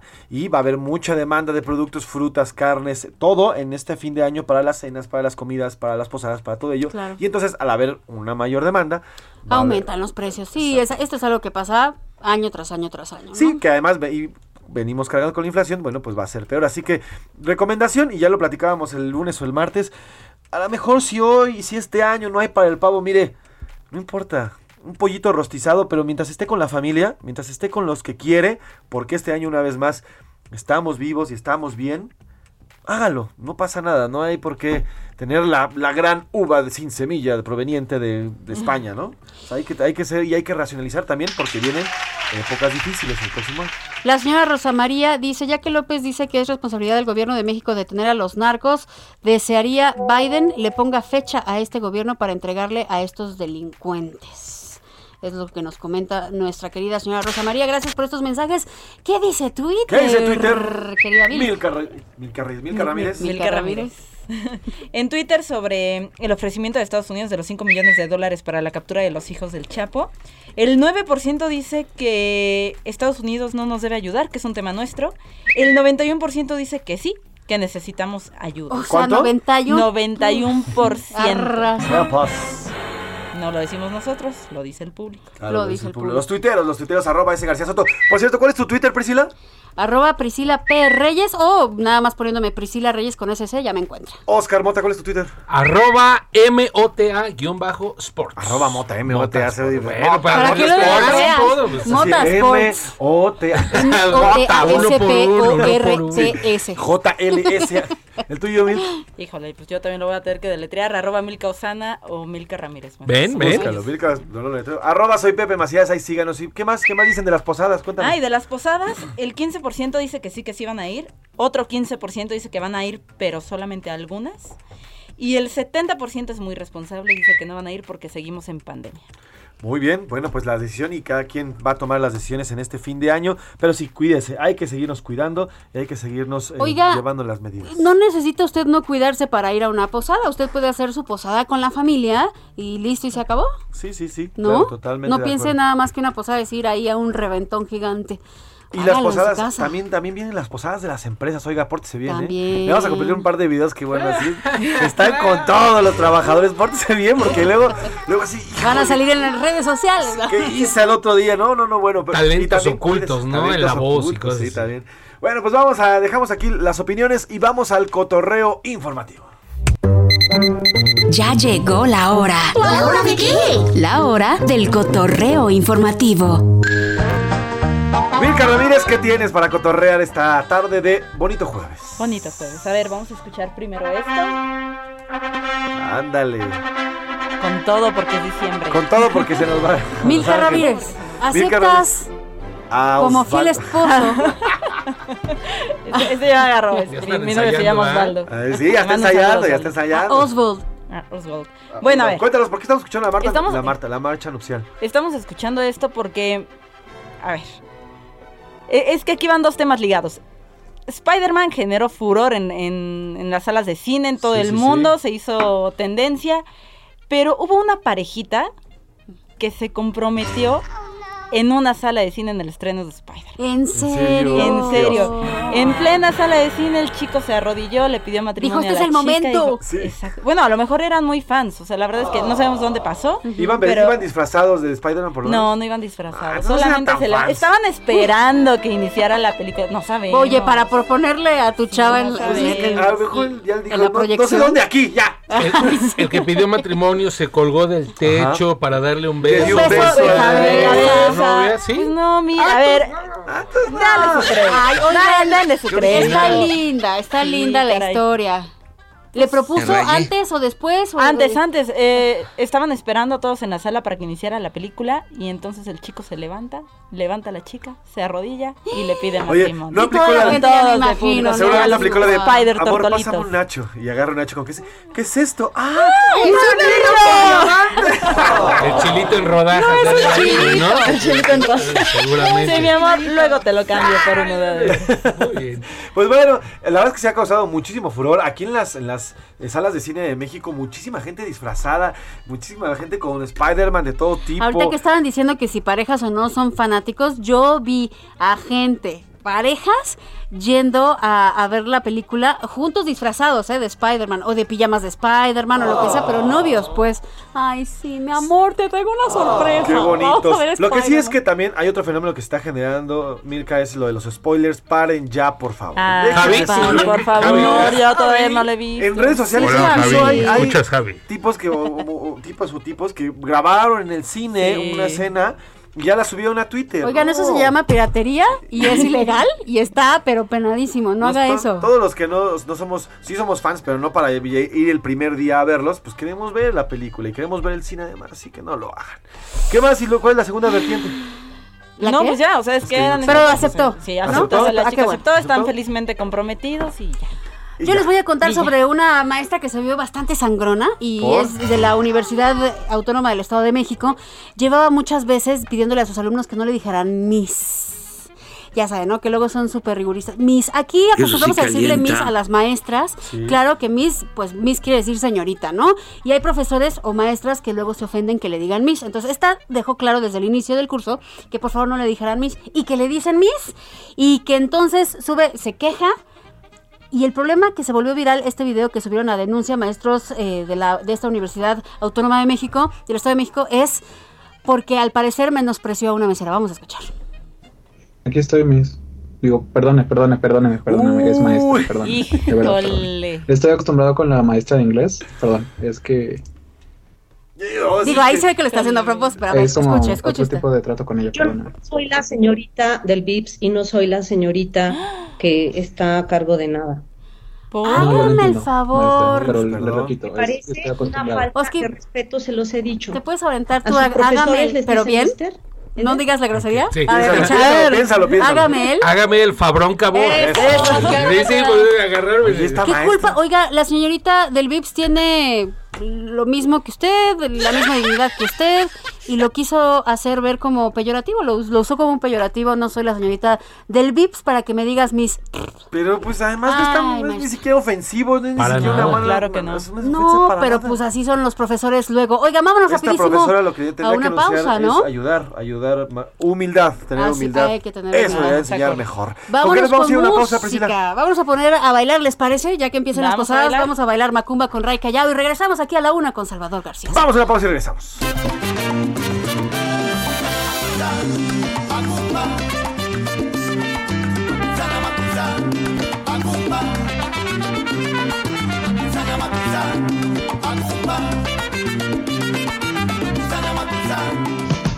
Estás escuchando A la Una con Salvador García Soto. Regresamos. Ya estamos de vuelta con A la Una con Salvador García Soto.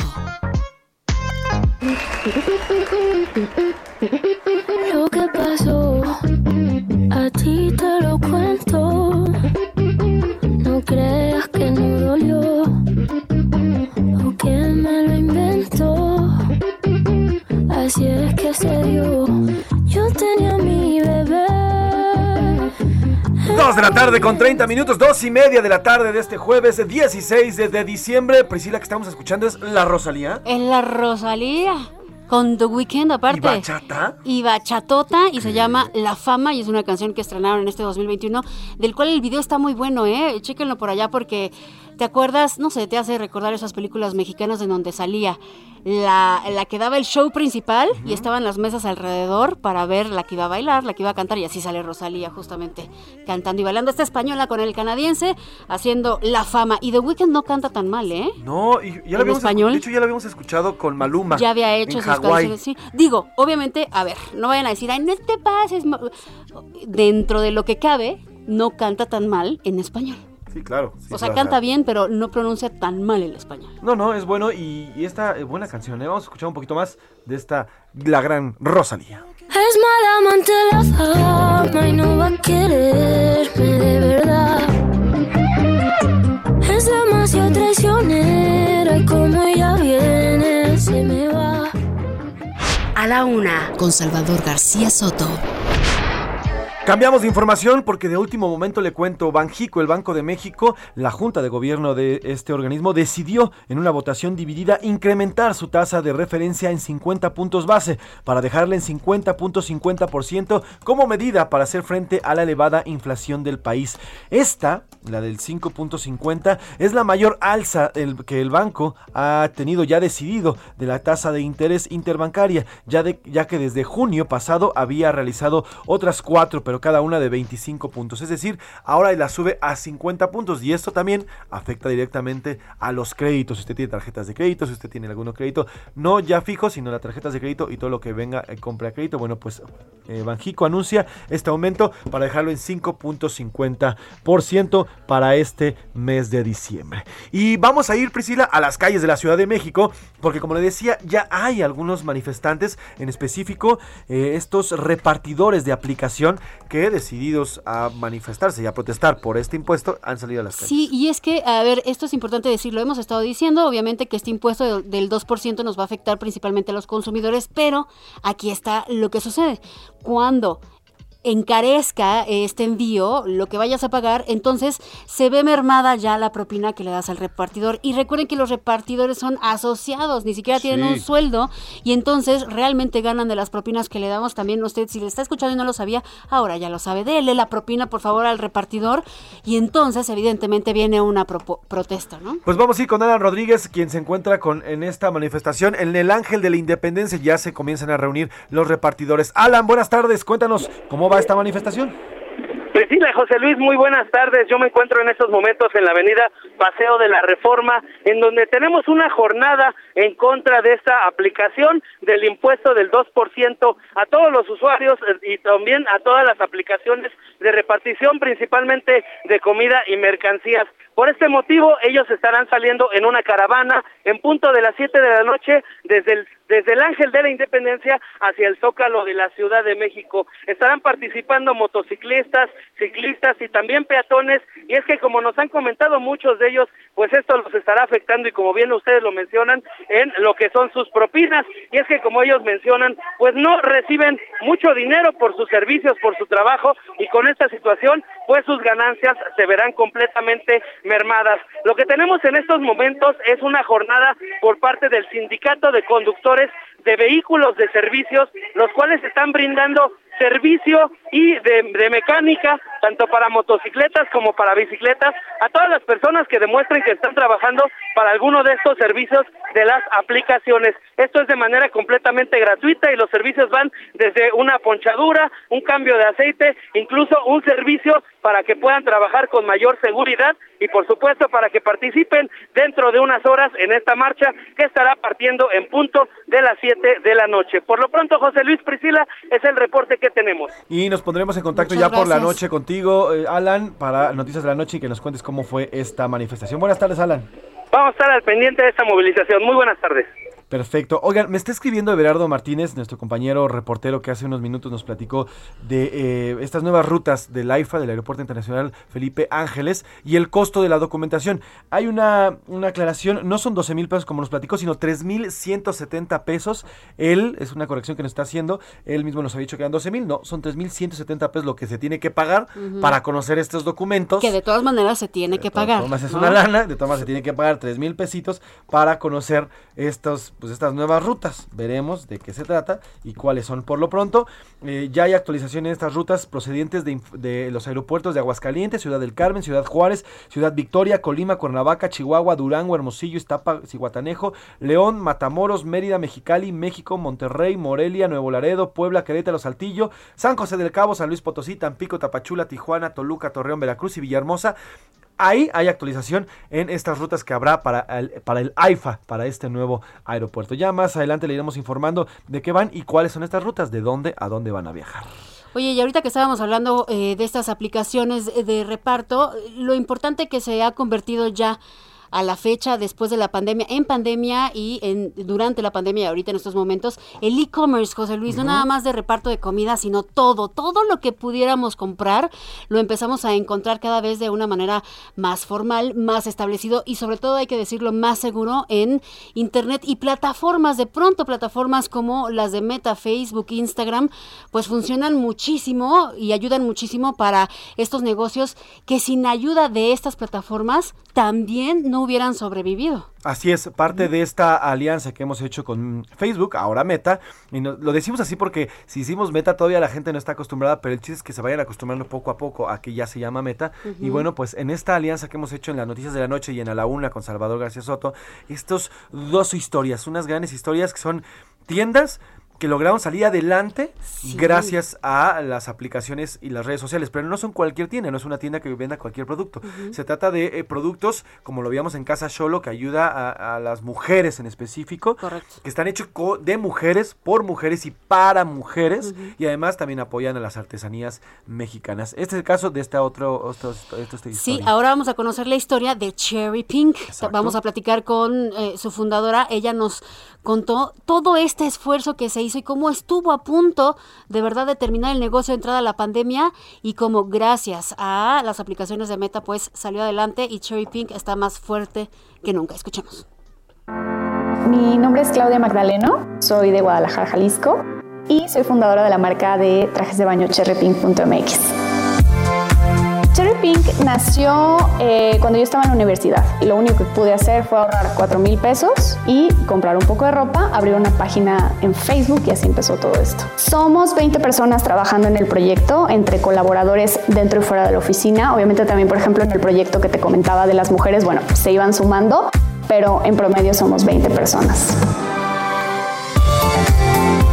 El estrella en nuestra marca son los enteros, es lo que más gusta, los trajes de baño completos y respecto a la colección tratamos de tener un aproximado de 200 estilos diferentes entre salidas de playa, eh, bikinis y enteros, siempre nos gusta tener cosas nuevas. En el pico de cuando empezaba el COVID en México, lo primero que pensé fue otra mala racha. Aquí vamos de nuevo, el emprender no es así, a veces te caes, a veces te levantas. Después me propuse, voy a anticiparme. Lo que hice fue Creo que esa fue la diferencia que hizo que Cherry Pink avanzara, que yo me propuse entender el mundo del e-commerce en un 100% y crecimos 200% en temporada de COVID. Las redes sociales lo que te permiten es llegar a cualquier rincón del planeta. Digamos, las herramientas están ahí, los espacios están ahí, la gente está ahí. Lo que toca del otro lado como emprendedores es conócela, úsala, mide los resultados, ve que funciona, que no, ve ajustando la estrategia. Y algo clave para mí es enfócate en crear una comunidad alrededor de tu producto y entonces vas a tener embajadores de marca. No seas un catálogo en línea. Creo que esas, dos claves fueron las que hicieron el crecimiento de Cherry Pink. El 100% son ventas en la tienda en línea, no tenemos distribuidores. Sé que aproximadamente el 70% de mis ventas vienen de Facebook e Instagram. Actualmente tengo tres marcas. Quise emprender algo de belleza. Decidí que iban a ser ceras para depilar en casa. Y cuando me doy cuenta que esta segunda marca, siguiendo los pasos de la primera, funciona, decidí lanzar una tercera marca de cursos digitales para ayudar a otras mujeres a dar ese primer paso, acercarse al mundo de emprender. Emprendí apoyada de Instagram y Facebook. No existe otra realidad en la que las redes sociales no estén. Ahí nos hablaba justamente esta mujer que te decía, Claudia Magdaleno de Cherry Pink, que no nada más eh, con estas plataformas, con Meta pudo sobrevivir, sino que creció. Creció de hacer trajes de baño, también hizo ceras, eh, de depilación en casa, etcétera. Todo es. La otra vez estaba escuchando un estudio, un estudio sobre empleo y, y- y auto, y autoempleo. eh, cómo las redes sociales han servido y han funcionado para autoemplearse, para que las gentes, la, la gente, las gentes, la gente abra sus propias empresas y a partir de ello, obviamente dedicándole dinero y también una pequeña inversión, digo, nos decía en este caso de Cherry Pink que empezó con 4 mil pesos, siendo universitaria. Y ahorita es una empresa que ya ha crecido, que ya tiene trabajadores, ya, ya ha crecido durante dos años. Pero hay una frase que a mí me movió mucho. Tal vez eh, no sea del todo cierta, pero me movió. Es más fácil encontrar un cliente que un, traba- que un trabajo. En la actualidad, En qué la difícil, actualidad es, es verdad. más fácil encontrar un cliente que un trabajo. Y si empezamos a entender eso, en todos los rubros, ¿eh? Eh, no solamente en el, en el rubro del comercio, sino empezamos a entender que es más fácil nosotros encontrar un cliente y cómo vendernos o cómo vender lo que hacemos, en la medida de lo posible, Ser emprendedor. podemos lograr algo propio, Sí, muy rápido. totalmente, totalmente. Y no la vieja unsanza de las personas que Del estarán empleado, ¿no? 50 años, Ujú. mire, ahí- don Jaimito, ahí estás, es- desde hace 50 años, él empezó la empresa, ¿no? Sí. Junto con el dueño. Y es que viene de la mano de que todas esas empresas de las que hablas, de Don Jaimito, pues ya están dejando de existir. Esas empresas que, que estabas contratado durante toda tu vida, que te dan los bonos, los ahorros, los estos, los... Y entonces nos estamos empezando a adaptar, a adaptar y eso es lo que está Hay sucediendo. casos muy específicos, por ejemplo, no sé si usted se acuerde de una tienda aquí muy famosa, una azul, que vendía electrónicos y elect- que, que cerró el año pasado precisamente por no poder, eh, por no adaptarse a las necesidades. Era azul con amarillo. Blue, Best no, Buy. Best Buy. Ok, es el nombre. Pero bueno, ya, ya aquí en México ya, ya prácticamente quebró. No supo adaptarse. Ellos se dedican a vender tecnología en específico. Eh, eh, la, la gente yendo a las tiendas no se adaptó, no Sí. cambió su forma de vender. Correcto. Tuvo que cerrar las tiendas aquí. Porque la gente iba, y esto es, es, es verídico y era, y era lo que contaban, iba a Best Buy para ver los productos que quería Y comprar probarlos. en otro lado de Amazon, de donde fuera. ¿no? Sí, porque esa idea y esa tienda nació así. Era la experiencia tete a tete, persona a persona, poder tocar el producto y después Correcto. llevárselo a su casa. Sí. Pero con la pandemia y con el avance tecnológico, bueno, esto- eso pasó a otro Quedó lugar. sepultado Quedó totalmente. sepultado y bueno, pues empresas como esa. Entonces, bueno, pues estas empresas ayudadas por las redes sociales y el e-commerce. Oiga, cambiamos de tema. El avión presidencial, el Boeing 787-8 Dreamliner, que está en venta desde hace pues, casi tres años. Ese que no tiene Obama, pero tampoco tiene México, pero tampoco tiene- no, ya no lo tiene nadie. Realizó hoy un vuelo de poco más de dos horas desde el hangar de la Fuerza Aérea Mexicana en el Aeropuerto Internacional de la Ciudad de México. De acuerdo con la plataforma FlightWare, la aeronave salió del hangar presidencial a las 9.40 de esta mañana y se dirigió al oeste del país. Cerca de una hora después, el avión presidencial llegó a los límites de Jalisco y Nayarit, donde dio la vuelta en U, prácticamente, dio una vuelta así como aquí a la vuelta y se regresó a la Ciudad de México. Es algo así Ah, como... La sacaron a pasear como al perrito. No, ¿sabes cómo es? No sé si a ustedes les pasó, a mí me pasaba mucho con, con mis papás. Este coche que no usas. Este coche que lo tienes ahí. Lo tienes que prender para Ah, que no se eche a perder. Para que no se eche a perder, lo prendes, lo Oye, oye, prende, prende el surito, ¿no? Porque si no, ya no va a prender en dos días, hay que prenderlo. Y, ah, sí, Sí, sí, lo sí, mismo sí, está haciendo el gobierno. El gobierno está teniendo, lo tiene ahí, nada más lo echa a andar una semana, una, una vez cada mes para que no se le, no se le que no ahogue. se oxide. No se oxide, para que tenga algo de uso y después lo vuelven a guardar. Cuando hay tantas necesidades de repartición de medicamentos, de transportar a quien usted quiera, a, no sé, a quien usted quiera, y bueno, no, lo tenemos ahí guardado y además nos cuesta. Pues sí, sacaron a pasear a este avioncito presidencial.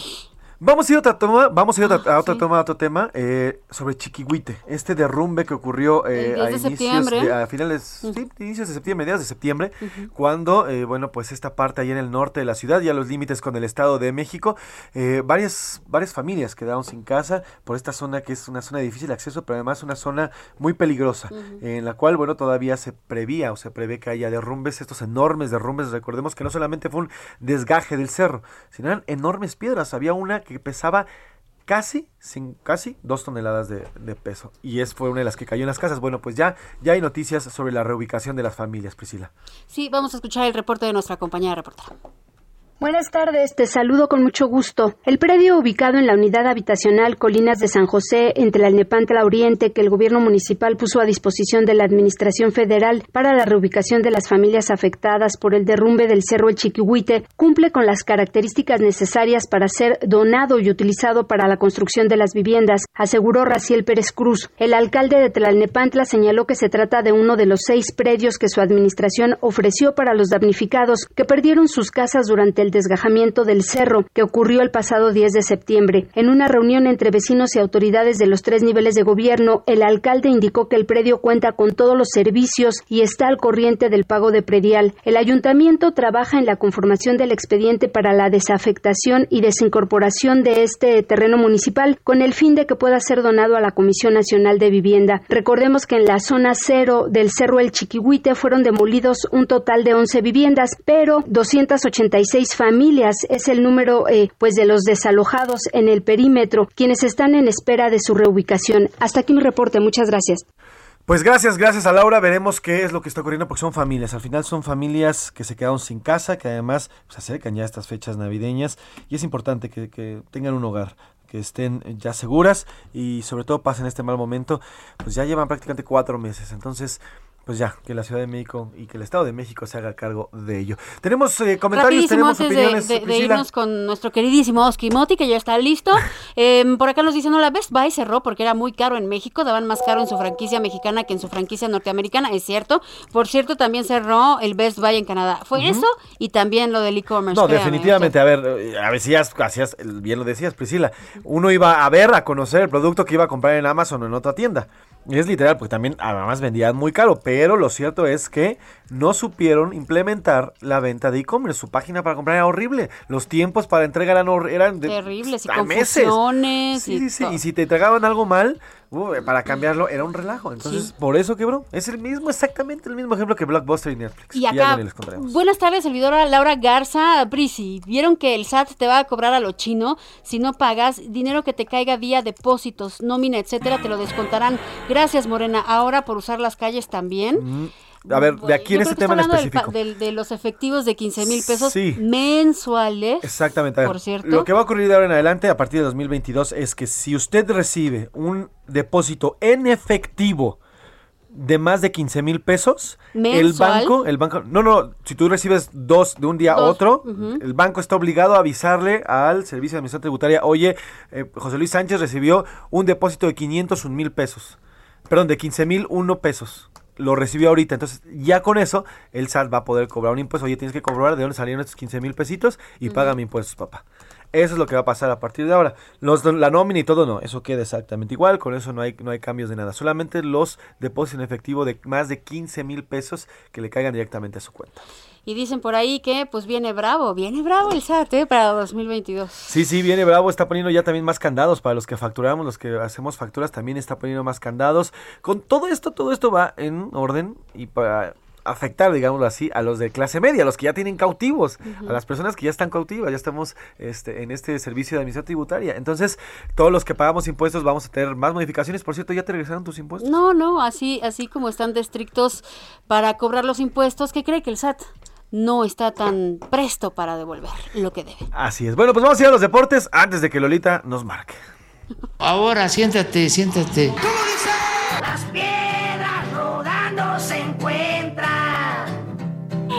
Oye, Un super remix. Oscar, tu, tu Oscar intro ya parece intro de disco pirata de Tianguis.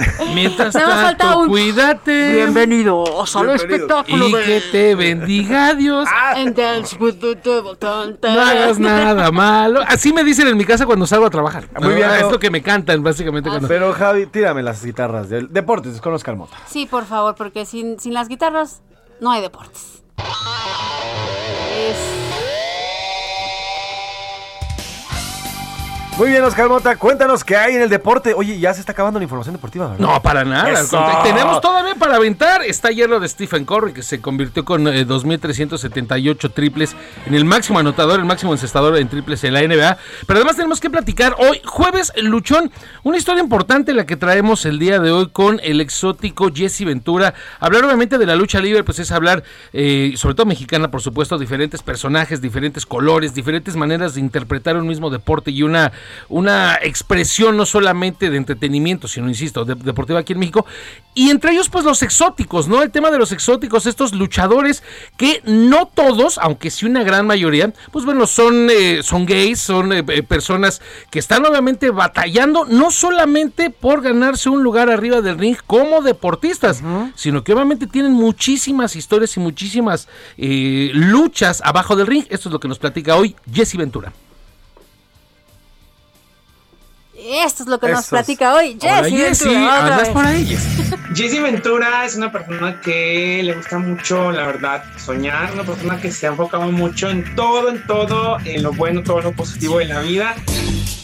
Pues yo creo que la sensualidad es lo que me caracteriza, siento. La soledad, todas las cosas que he vivido y las cosas que la gente me ha hecho. He tenido muchas decepciones, he tenido muchas tristezas, depresiones, el dejar a mi familia. Primer lugar me, me da mucha emoción de que pues un lugar que me abrió las puertas como la Arena Naucalpan, señor Marco Moreno, me llena de mucha alegría el poder formar parte hoy de su roster importante, alguien que pues sí me ha dado muchas oportunidades, para mí representa mucho mi carrera eh, luchística, yo creo que no cualquiera está dentro de Revolución 59, tal vez un evento que se hace cada año, pero bueno, el formar parte hoy de la Arena Naucalpan me llena de mucha alegría. Pasión Cristal. Ay, mi madre, pues yo creo que alguien que representó muchas cosas en mi vida, alguien que creyó en mí desde el principio, alguien que siempre me tendió una mano. Mi más grande sueño, pues yo creo que poco a poco los he ido logrando. El ser luchador era uno de ellos. Mi sueño más importante podría haber sido el ser luchador. Comida favorita. El mole o el pollo con rajas. Un rival. Ah, pues yo creo que los oficiales. La verdad que esos niveles han sido un poco muy difíciles, pero bueno, no me les he rajado en nada. Una frase. Esta shota. Un lugar donde vivir para siempre. Me gusta mucho la naturaleza. Yo creo que prefería una cabaña muy lejos de la ciudad donde nadie pueda molestarme. En la- Ese sería como que algo muy padre para mí. Tener un, un lugar para estar tranquila en todo, todos los aspectos. Jesse? Ventura. A ver, Jess- Jesse yo, tengo, Ventura. yo tengo dudas. A ver, es cuando escucharon lo de esta shota.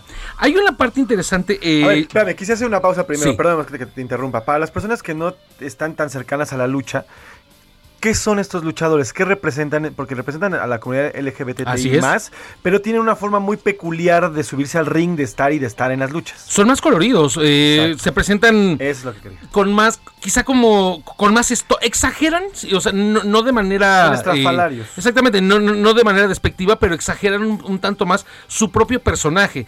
Tienen más luces, o sea, si un luchador tiene luces, ellos deben de tener el doble de luces. si un luchador sale con cierta elegancia, ellos deben de tener todavía el doble de ello. Tienen ciertas actitudes también amaneradas. Muy también, amaneradas, exactamente. cariñosas, eh, ¿Qué es lo Cariñosas. que decía Jesse Ventura? A mí me, a mí me identifica la sensualidad. extravagantes. Sin lugar a duda. Y había una parte muy importante. Eh, Jesse Ventura formó eh, en, desde hace unos años una tercia con Pasión Cristal y Diva Salvaje llamadas Las Shotas. Que esta lo terminó originando Pasión Cristal, que fue un luchador, lo reportamos aquí, que falleció lamentablemente eh, ahogado en Acapulco a mediados de este año. Sí. Entonces, cuando le preguntamos, gracias a Kate Martínez que me ayudó con la entrevista, le preguntaba para ti qué significa Pasión Cristal. Dice, fue, fue todo, no sé, ella fue quien me catapultó y pues se quedó obviamente con ese concepto de las shotas. Rápidamente en temas de la NFL, hoy inicia con los Chiefs contra el equipo de los Chargers, un duelo ya con implicaciones de temporada. Si ganan los Chargers estarían escalando a la tercera unidad en la parte de sembrado y van a estrenar un programa, la NFL, donde estarán participando con activaciones aquí en México. Mañana les estaré dando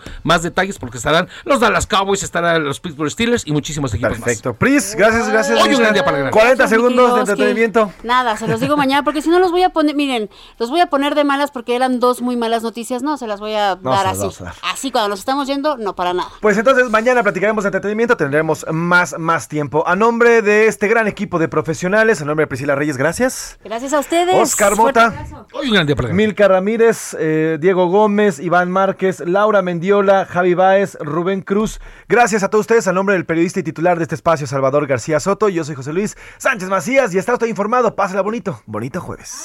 It's the end of the month and the weekend. I'ma spend this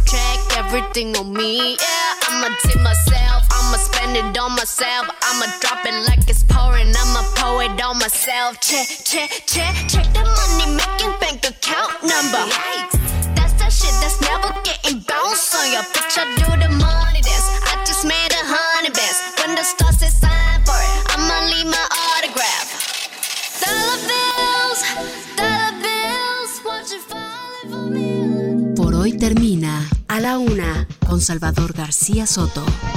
Un encuentro del diario que piensa joven con el análisis y la crítica. A la Una con Salvador García Soto. De lunes a viernes de 1 a 3 de la tarde.